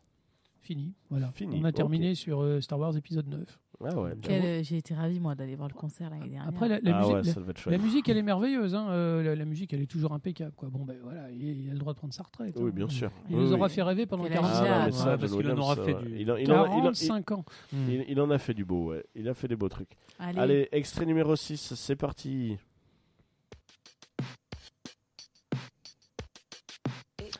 Spider-Man. Je l'ai dans la bagnole. C'est la musique du début, ouais. Et quand on, quand elle on- est chouette cette musique. Ah, Elle est écoute, chouette. euh, c'est super bizarre parce que t'as payé pour voir un film Spider-Man et puis tu vois un ado black en train d'écouter et tu dis mais qu'est-ce que je fous là Ou d'aller faire des graffitis. Ouais, ou d'aller euh, taguer. Euh, c'est Oui, une oui, scène géniale. vrai, Quand ils vont taguer la nuit là avec son oncle. Ah ouais, génial. non, il est vraiment génial, ouais. C'est pas Qu'est-ce que c'est classieux après tu tu vas pour voir Mike Morales quand même dans celui-là. je- Tu le sais, hein. Moi, je sais pas qui c'est. moi, moi, je savais que c'était Miles Morales personne, je savais que c'était le black Mike mais Morales euh, on s'attend à voir Spider- Spider-Man. C'est lui je savais pas, moi. Ah ouais, non, il est vraiment exceptionnel, ouais. Eh ben écoute, merci Marion, ça fait plaisir. Ben, de rien. Merci beaucoup. Eh ben, nous arrivons à la fin de l'émission. On se fait une dernière petite recommandation pop culture. Donc, ça peut être autant film, cinéma, série. Ouais. Film, cinéma, je suis très raccord. hein. Euh, ça peut être. Film, euh, cinéma, série, voilà, BD, fi- pizzeria. voilà, ça peut être euh, voilà, film ou série ou, euh, Ou hypermarché. Avec, de la, avec de la pub voilà, dedans. de la promotion. Des placements de produits. Le lion, euh, Danny Boone. voilà, le lion. Au milieu des céréales, c'est lion. Eau, de Lion. Alors, j'ai vu une pub Eau de Lion. Alors, je sais pas si c'est humoristique, mais ça, euh, faut creuser. Le lion qu'on mange? Non, ouais, Eau de Lion, et c'est un parfum euh, inspiré de- des céréales Non, arrête. Alors, est-ce que c'est humoristique? J'ai pas, j'ai pas eu le temps de creuser, mais la, pub. En tout cas, ce mais, sera mais- boisé. mais la, mais la pub, la pub fait un peu humoristique, mais la pub fait style, c'est une pub de parfum. Et disait si vous aimez les céréales, le parfum est pour vous. Et je sais pas si c'est humoristique, mais faut que je regarde. Après j'espère que tu peux le lécher parce que Ah si, bah, ça, si ça ah sent bah. bon ça donne faim quoi. Ah mais c'est ça, oui. Alors euh, ben voilà, je vous laisse la petite recommandation pop culture, ça me laissera le temps de réfléchir à la mienne. Ah, moi je vais commencer. Je vais commencer. allez, allez, allez, allez. Bon, alors c'est c'est pas original, hein, je suis désolé. Euh, moi je suis retombé dans South Park. South Park, c'est une série que je suis de. J'étais au tout début, la première fois que c'est passé en France, en, en 97 sur Canal, je me souviens, j'en avais entendu parler, j'ai regardé, j'avais trouvé ça à chier. Et puis j'en ai regardé un autre, puis deux, puis trois. C'est une série que j'ai toujours regardée de très loin. J'ai jamais. J'ai- Écoute, voilà, moi je trouvais que c'était facile, je trouvais que c'était rigolo, ils disaient des gros mots, mais ça, j'avais pas vraiment d'intérêt. ou, euh, Puis de loin, j'ai vu que ça devenait quelque chose de grand. J'ai vu que les mecs ils devenaient intelligents et qu'ils avaient des. Mais j'ai jamais, je me suis jamais posé euh, le, le temps. Je rentrais pas chez moi, je, zappais- je, je me dépêchais pas de rentrer pour aller voir South Park, si tu veux. Donc j'ai- j'ai j'ai assisté à ça de très loin. Et là, maintenant, ils sont tous disponibles donc euh, sur les, plateformes de streaming. Et je, prends mon temps et je les regarde. Et euh, j'ai commencé par forcément la, liste des, des 20 meilleurs épisodes, puis des 50, etc. Je suis en train de tout regarder. Et South Park, ça a super bien vieilli. C'est merveilleux, en fait. C'est le, le, le moteur de South Park, c'est pas dire des gros mots ou se foutre la gueule du président des États-Unis. Le moteur de South Park, c'est l'innocence des gosses contre la connerie des adultes. Et c'est une série qui est magique. C'est magique. Je trouve que ça, ça a mieux vieilli que les Simpsons, Hmm. je dirais. Et je Euh, me souviens, tu nous avais demandé des épisodes, et moi je t'avais dit La Fureur de perdre, Alors, il qui est faut- mon épisode South Il Park faut, il faut que je t'embrasse parce qu'il est génial. Euh, vraiment. Warcraft aussi. Il est- Alors, Alors Wa- Warcraft Non, est le- génial. alors, Le. Black Friday. Voilà, voilà. Mais, voilà. euh, Tout le monde, tout le La monde a un chasse à la truc. baleine aussi. tout- voilà, voilà, la chasse à la Au baleine. Japon. mais, ouais, mais, mais par contre, ouais, la fureur, la fureur de La perdre. est fureur de oui, il faut que je t'embrasse, il est merveilleux. Les, les gosses, en fait, ça les embête de faire du, de, de faire du baseball, en fait, et ils font exprès de perdre, en fait. Et euh, c'est c'est tout un, c'est toute une parodie des C'est- films de réussite, mais à l'envers, en fait. Les c'est- gosses, ils font de leur mieux pour C'est essayer tout d'être un nuls. hein. stratagème, cet épisode. C'est tout un, tout un, un stratagème pour perdre. Perdre. Mais c'est du stratagème où dans les films, tu sais, ils font des stratégies pour gagner. Ouais. Eux, c'est des trucs de génie. Limite, des fois, ils s'entraînent. Ils s'entraînent nuit et jour pour être mauvais. Hmm. Donc, c'est, ils, ils font du sport, mais ils s'entraînent pour être mauvais. Et ils jouent C'est contre, ils jouent contre d'autres enfants qui veulent perdre aussi, parce que l'idée, c'est que si tu perds, tu ne continues pas le tournoi. Et comme ça, tu perds pas du temps à faire du baseball. Et donc ils jouent contre des équipes qui veulent perdre obligatoirement, mais c'est un mode du style ouais, ouais, vous allez gagner. Non, c'est vous qui allez gagner. Non, c'est bien entraîné pour perdre. Et le, et le père, en fait, qui, qui, qui prend ça comme une compétition et qui se saoule la gueule à chaque fois pour se battre avec un Pour autre se battre père. avec des gens. Et, Et- ça, il adore. Il existe pour ça, mais, mais c'est du grandiose. il se prépare le soir et dit Mais je me suis jamais battu dans un match aussi important. C'est énorme. Et puis, et puis c'est des répliques du genre Putain, les mecs, si on continue à jouer comme ça, on va encore gagner. Et c'est euh, la fureur de perdre. c'est magique. C'est une merveille. Euh, Il y a un épisode avec Butters qui se déguise en fille aussi euh, pour, pour, voir, pour voir de quoi parlent les filles. euh, les il sert- d'espion et c'est magique, c'est pareil ce truc. C'est un truc qui part complètement en suicide. Et euh, les, gamins, en fait, ils font croire que Butters s'est suicidé. Donc, tu t'as les parents. euh, t'as- les parents qui sont rassemblés avec la police et Butters qui est en haut d'un immeuble et puis qui dit je vais tomber, je vais tomber. Et puis euh, ils prennent une carcasse de porc, ils lui, mettent un, ils lui mettent un masque et puis ils le jettent par l'immeuble. Et les parents ils sont persuadés que leur gosse il a explosé à la terre. Et ensuite le gosse le lendemain il va à l'école, il se déguise en fille pour aller avec les filles. Et euh, ça part en sucette, c'est absolument incroyable. Bon voilà. C'est magique, ça se parle. Voilà. Euh, on, on- on prend ça comme un dû, on dit ouais ça existe depuis super longtemps, on peut les voir quand on veut, mais je vous garantis, c'est un jour, un jour ça nous manquera. Un jour ils feront plus d'épisodes et on se dira ça c'était génial quoi. Mm. C'est Et ce Spark, euh, ouais, c'est vrai qu'eux, ils, ils ouvrent bien et ils, sont, ils crachent un peu Mais- partout, mais c'est toujours très mais intelligent. c'est c'est surtout Mais- qu'on se concentre sur les gros mots alors qu'en fait c'est l'humour qui est extrêmement fin. Ouais. Fin, et c'est assez méchant, mais pour tout le monde. Tout le monde ramasse. Ah, tout le monde ramasse. tout le hein. monde ramasse. Les écolos, ils en, prennent- les Ouais, écolos, ils en les prennent plein la gueule. euh. Il y, a- y y un épisode où il parle du dopage, en fait, et euh, il y, a, y une remise des prix à l'école, où on voit- il y, a, il y a des sportifs célèbres, et il y a un moment, il y a un gamin, il prend le micro et il dit Ouais, parce que de toute façon, le, le dopage, c'est dégueulasse, les gens, qui, les gens qui se dopent, c'est des salauds, etc. Et là, on voit des gros plans sur les gueules des, des, Mm. des sportifs qui, qui existent vraiment, et ils disent rien, ils sourient. Et on dit, ouais, ils prennent des produits, et puis c'est dan- c'est dangereux, et puis nanana, et puis c'est des salauds parce que tout est truqué. Et puis les mecs, ils bougent pas, on voit juste leur visage. et on comprend qu'ils sont directement visés. C'est- C'est c'est merveilleux.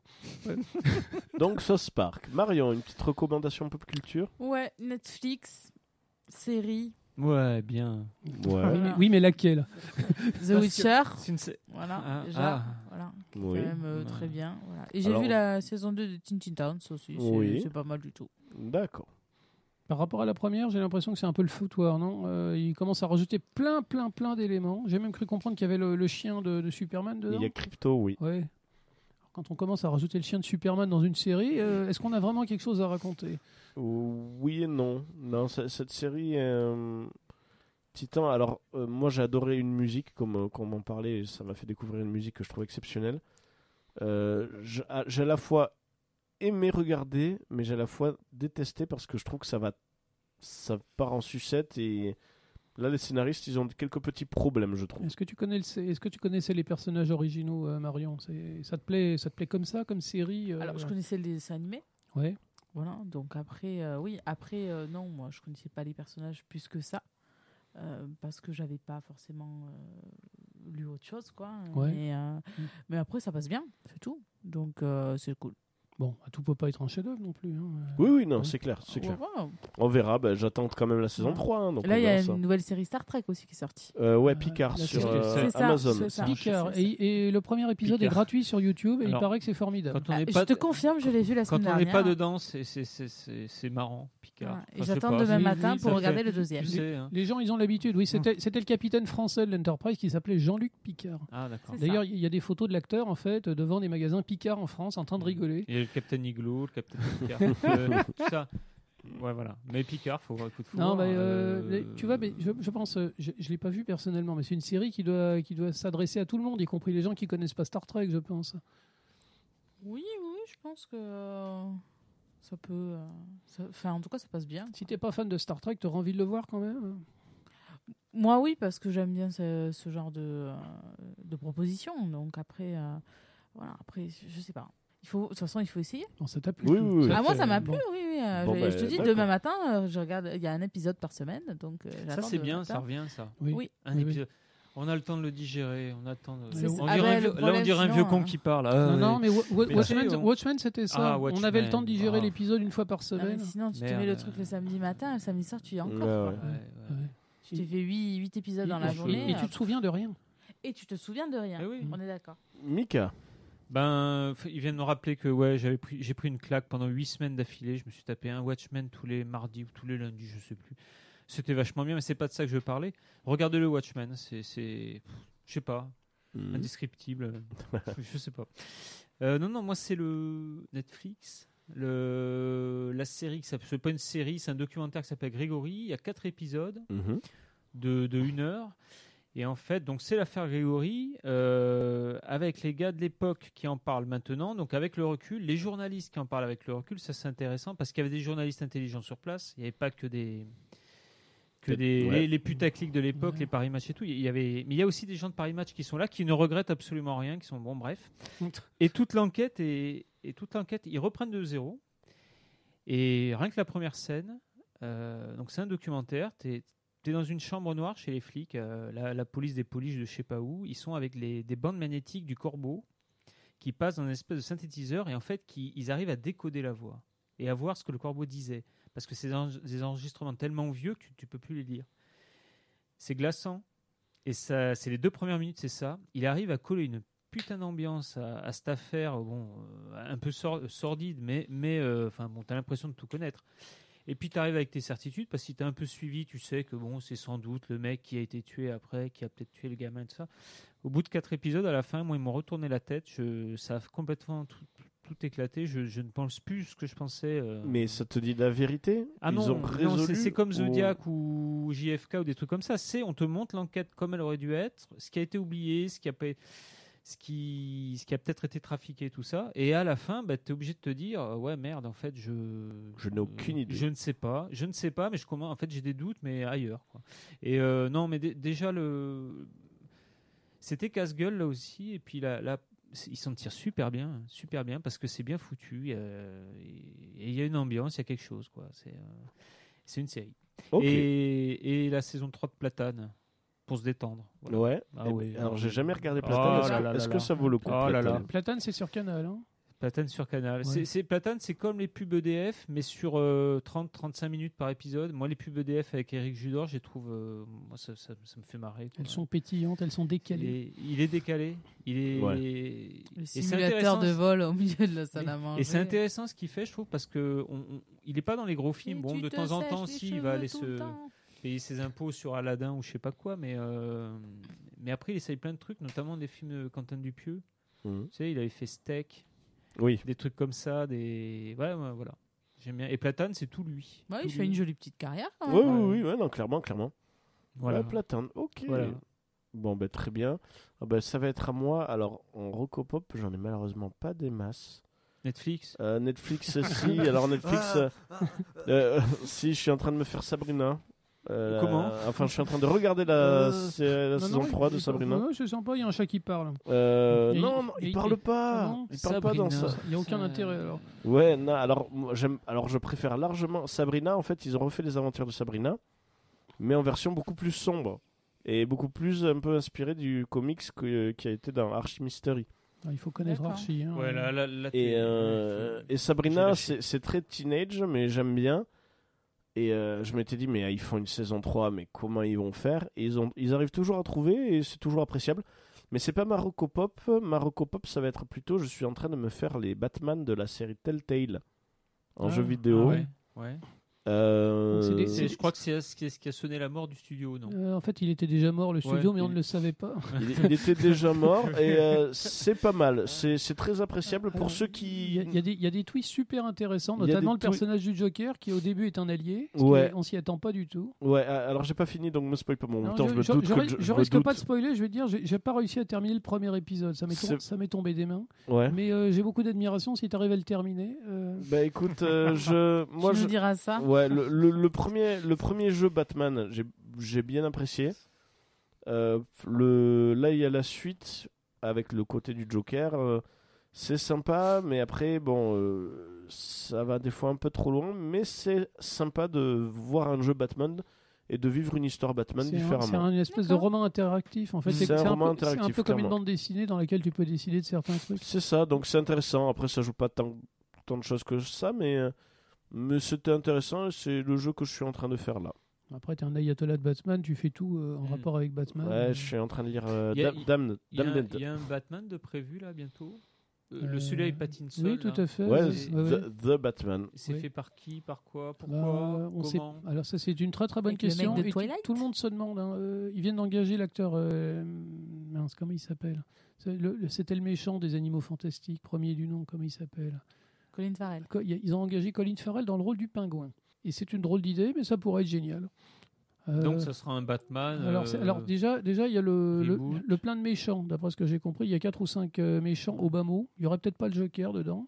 C'est inspiré, soi-disant, d'une du, du Batman. De ne- ils avaient fait une, ils avaient fait une histoire qui se passait sur une année.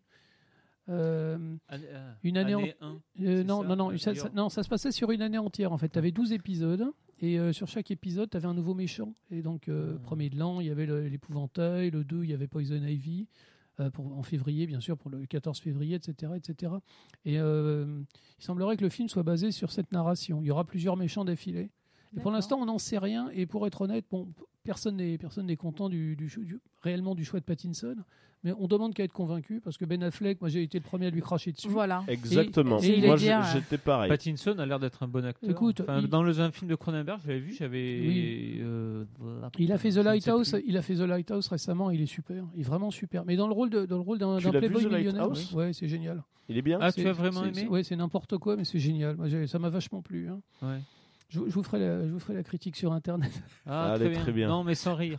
Euh, bon, le- voilà, personne Ouais. n'a envie de cracher sur un film Batman parce qu'ils ont compris qu'ils ont fait des conneries, ils ont compris que c'est une licence qui est très chère euh, au cœur des fans et ils n'ont pas intérêt à faire un nouveau, un mais nouveau ce que- ratage. Ce que je voulais te demander, c'est donc ça, on oublie celle de Nolan et on repart sur un, Voilà. un nouveau Voilà. Batman. Oh oui, euh, Alors, oui. si ça marche, si ça marche, t'es parti pour Ouais. avoir 7-8 Et épisodes. puis il y aura peut-être Joachim Phoenix qui va, qui va pointer le bout de son nez. Alors normalement non. La alors, Jamais, Ah. j'espère. Normalement, la, la licence est, la licence est étanche, normalement. Mais après, on sait pas. Pour l'argent, Ouais. il ferait n'importe quoi. Hmm. Bon, bon, voilà. euh, Donc ok, c'est le prochain. Bat- Et qui le fait? Je ne sais pas. euh, J'ai pas en tête là le réalisateur. alors, ils avaient parlé de, de euh, Aronofsky pendant genre super longtemps. Ils voulaient prendre un artiste, un vrai artiste. Mhm. Et puis, quand ils ont découvert qu'un artiste, un vrai artiste, c'est quelqu'un qui a des exigences artistiques, ils ont préféré prendre un type un peu moins connu, mais qui dira peut-être plus oui. euh. Alors, on ne sait pas. Ça sera du divertissement, mais probablement du, du bon divertissement. Tout ce que, moi, tout ce que j'espère, c'est qu'il n'aura pas de rapport avec, avec la nouvelle Harley Quinn. Ah euh, oui, je voilà. sais pas. Ouais, ouais. Et surtout, il va falloir faire le lien parce que la nouvelle. Là où c'est spécial, c'est que la nouvelle Harley, enfin notre Harley Quinn Ouais. qu'on a pour le moment, c'est celle de Ben Affleck qu'on avait vu Après- ouvertement avec après, Suicide après, Squad. après, on s'en fout, tu vois. Wonder, Après, Wonder oui, oui. Woman, euh, le, le- le film qui va sortir cette année et qui a l'air très sympa, euh, il n'y a aucun rapport avec la continuité du premier. C'est un nouvel épisode avec le même Ouais, gars, ouais. le gars, le- son, son amoureux Steve Trevor qui était mort dans le premier épisode. Il réapparaît et il n'y a pas d'explication d'après ce que j'ai compris. Oh, il va y- Après- si, je pense qu'il va y avoir une histoire. Dans l'histoire, ça va être. Bon, euh, Après, on s'en fiche si le film est réussi. Moi, ils peuvent Oui, me vendre n'importe quoi. Oui, oui, non, c'est clair. Bon, ben voilà, ben c'est fini pour euh, cette émission Plopcorn, donc émission numéro 22. Euh, merci à vous, les amis. Et merci. Euh, Merci voilà, donc vous pouvez Merci, nous merci. retrouver en direct sur radiocampuspo.fr et vous pouvez aussi retrouver donc sur Radio Campus Po l'émission du mois. Euh, vous pouvez nous retrouver donc en euh, podcast et vous pouvez aussi nous retrouver donc euh, toutes les émissions de hum, Radio Campus enfin pardon, toutes les émissions de Plopcorn, vous pouvez nous retrouver sur plopcast.fr. Je vous dis à très bientôt. On Bonne va finir par une dernière nuit. petite musique qui fait plaisir. C'est, on va finir en beauté. Feel good. euh, on peut pas faire mieux, je pense. Weezer, Island in the Sun. Ah oui.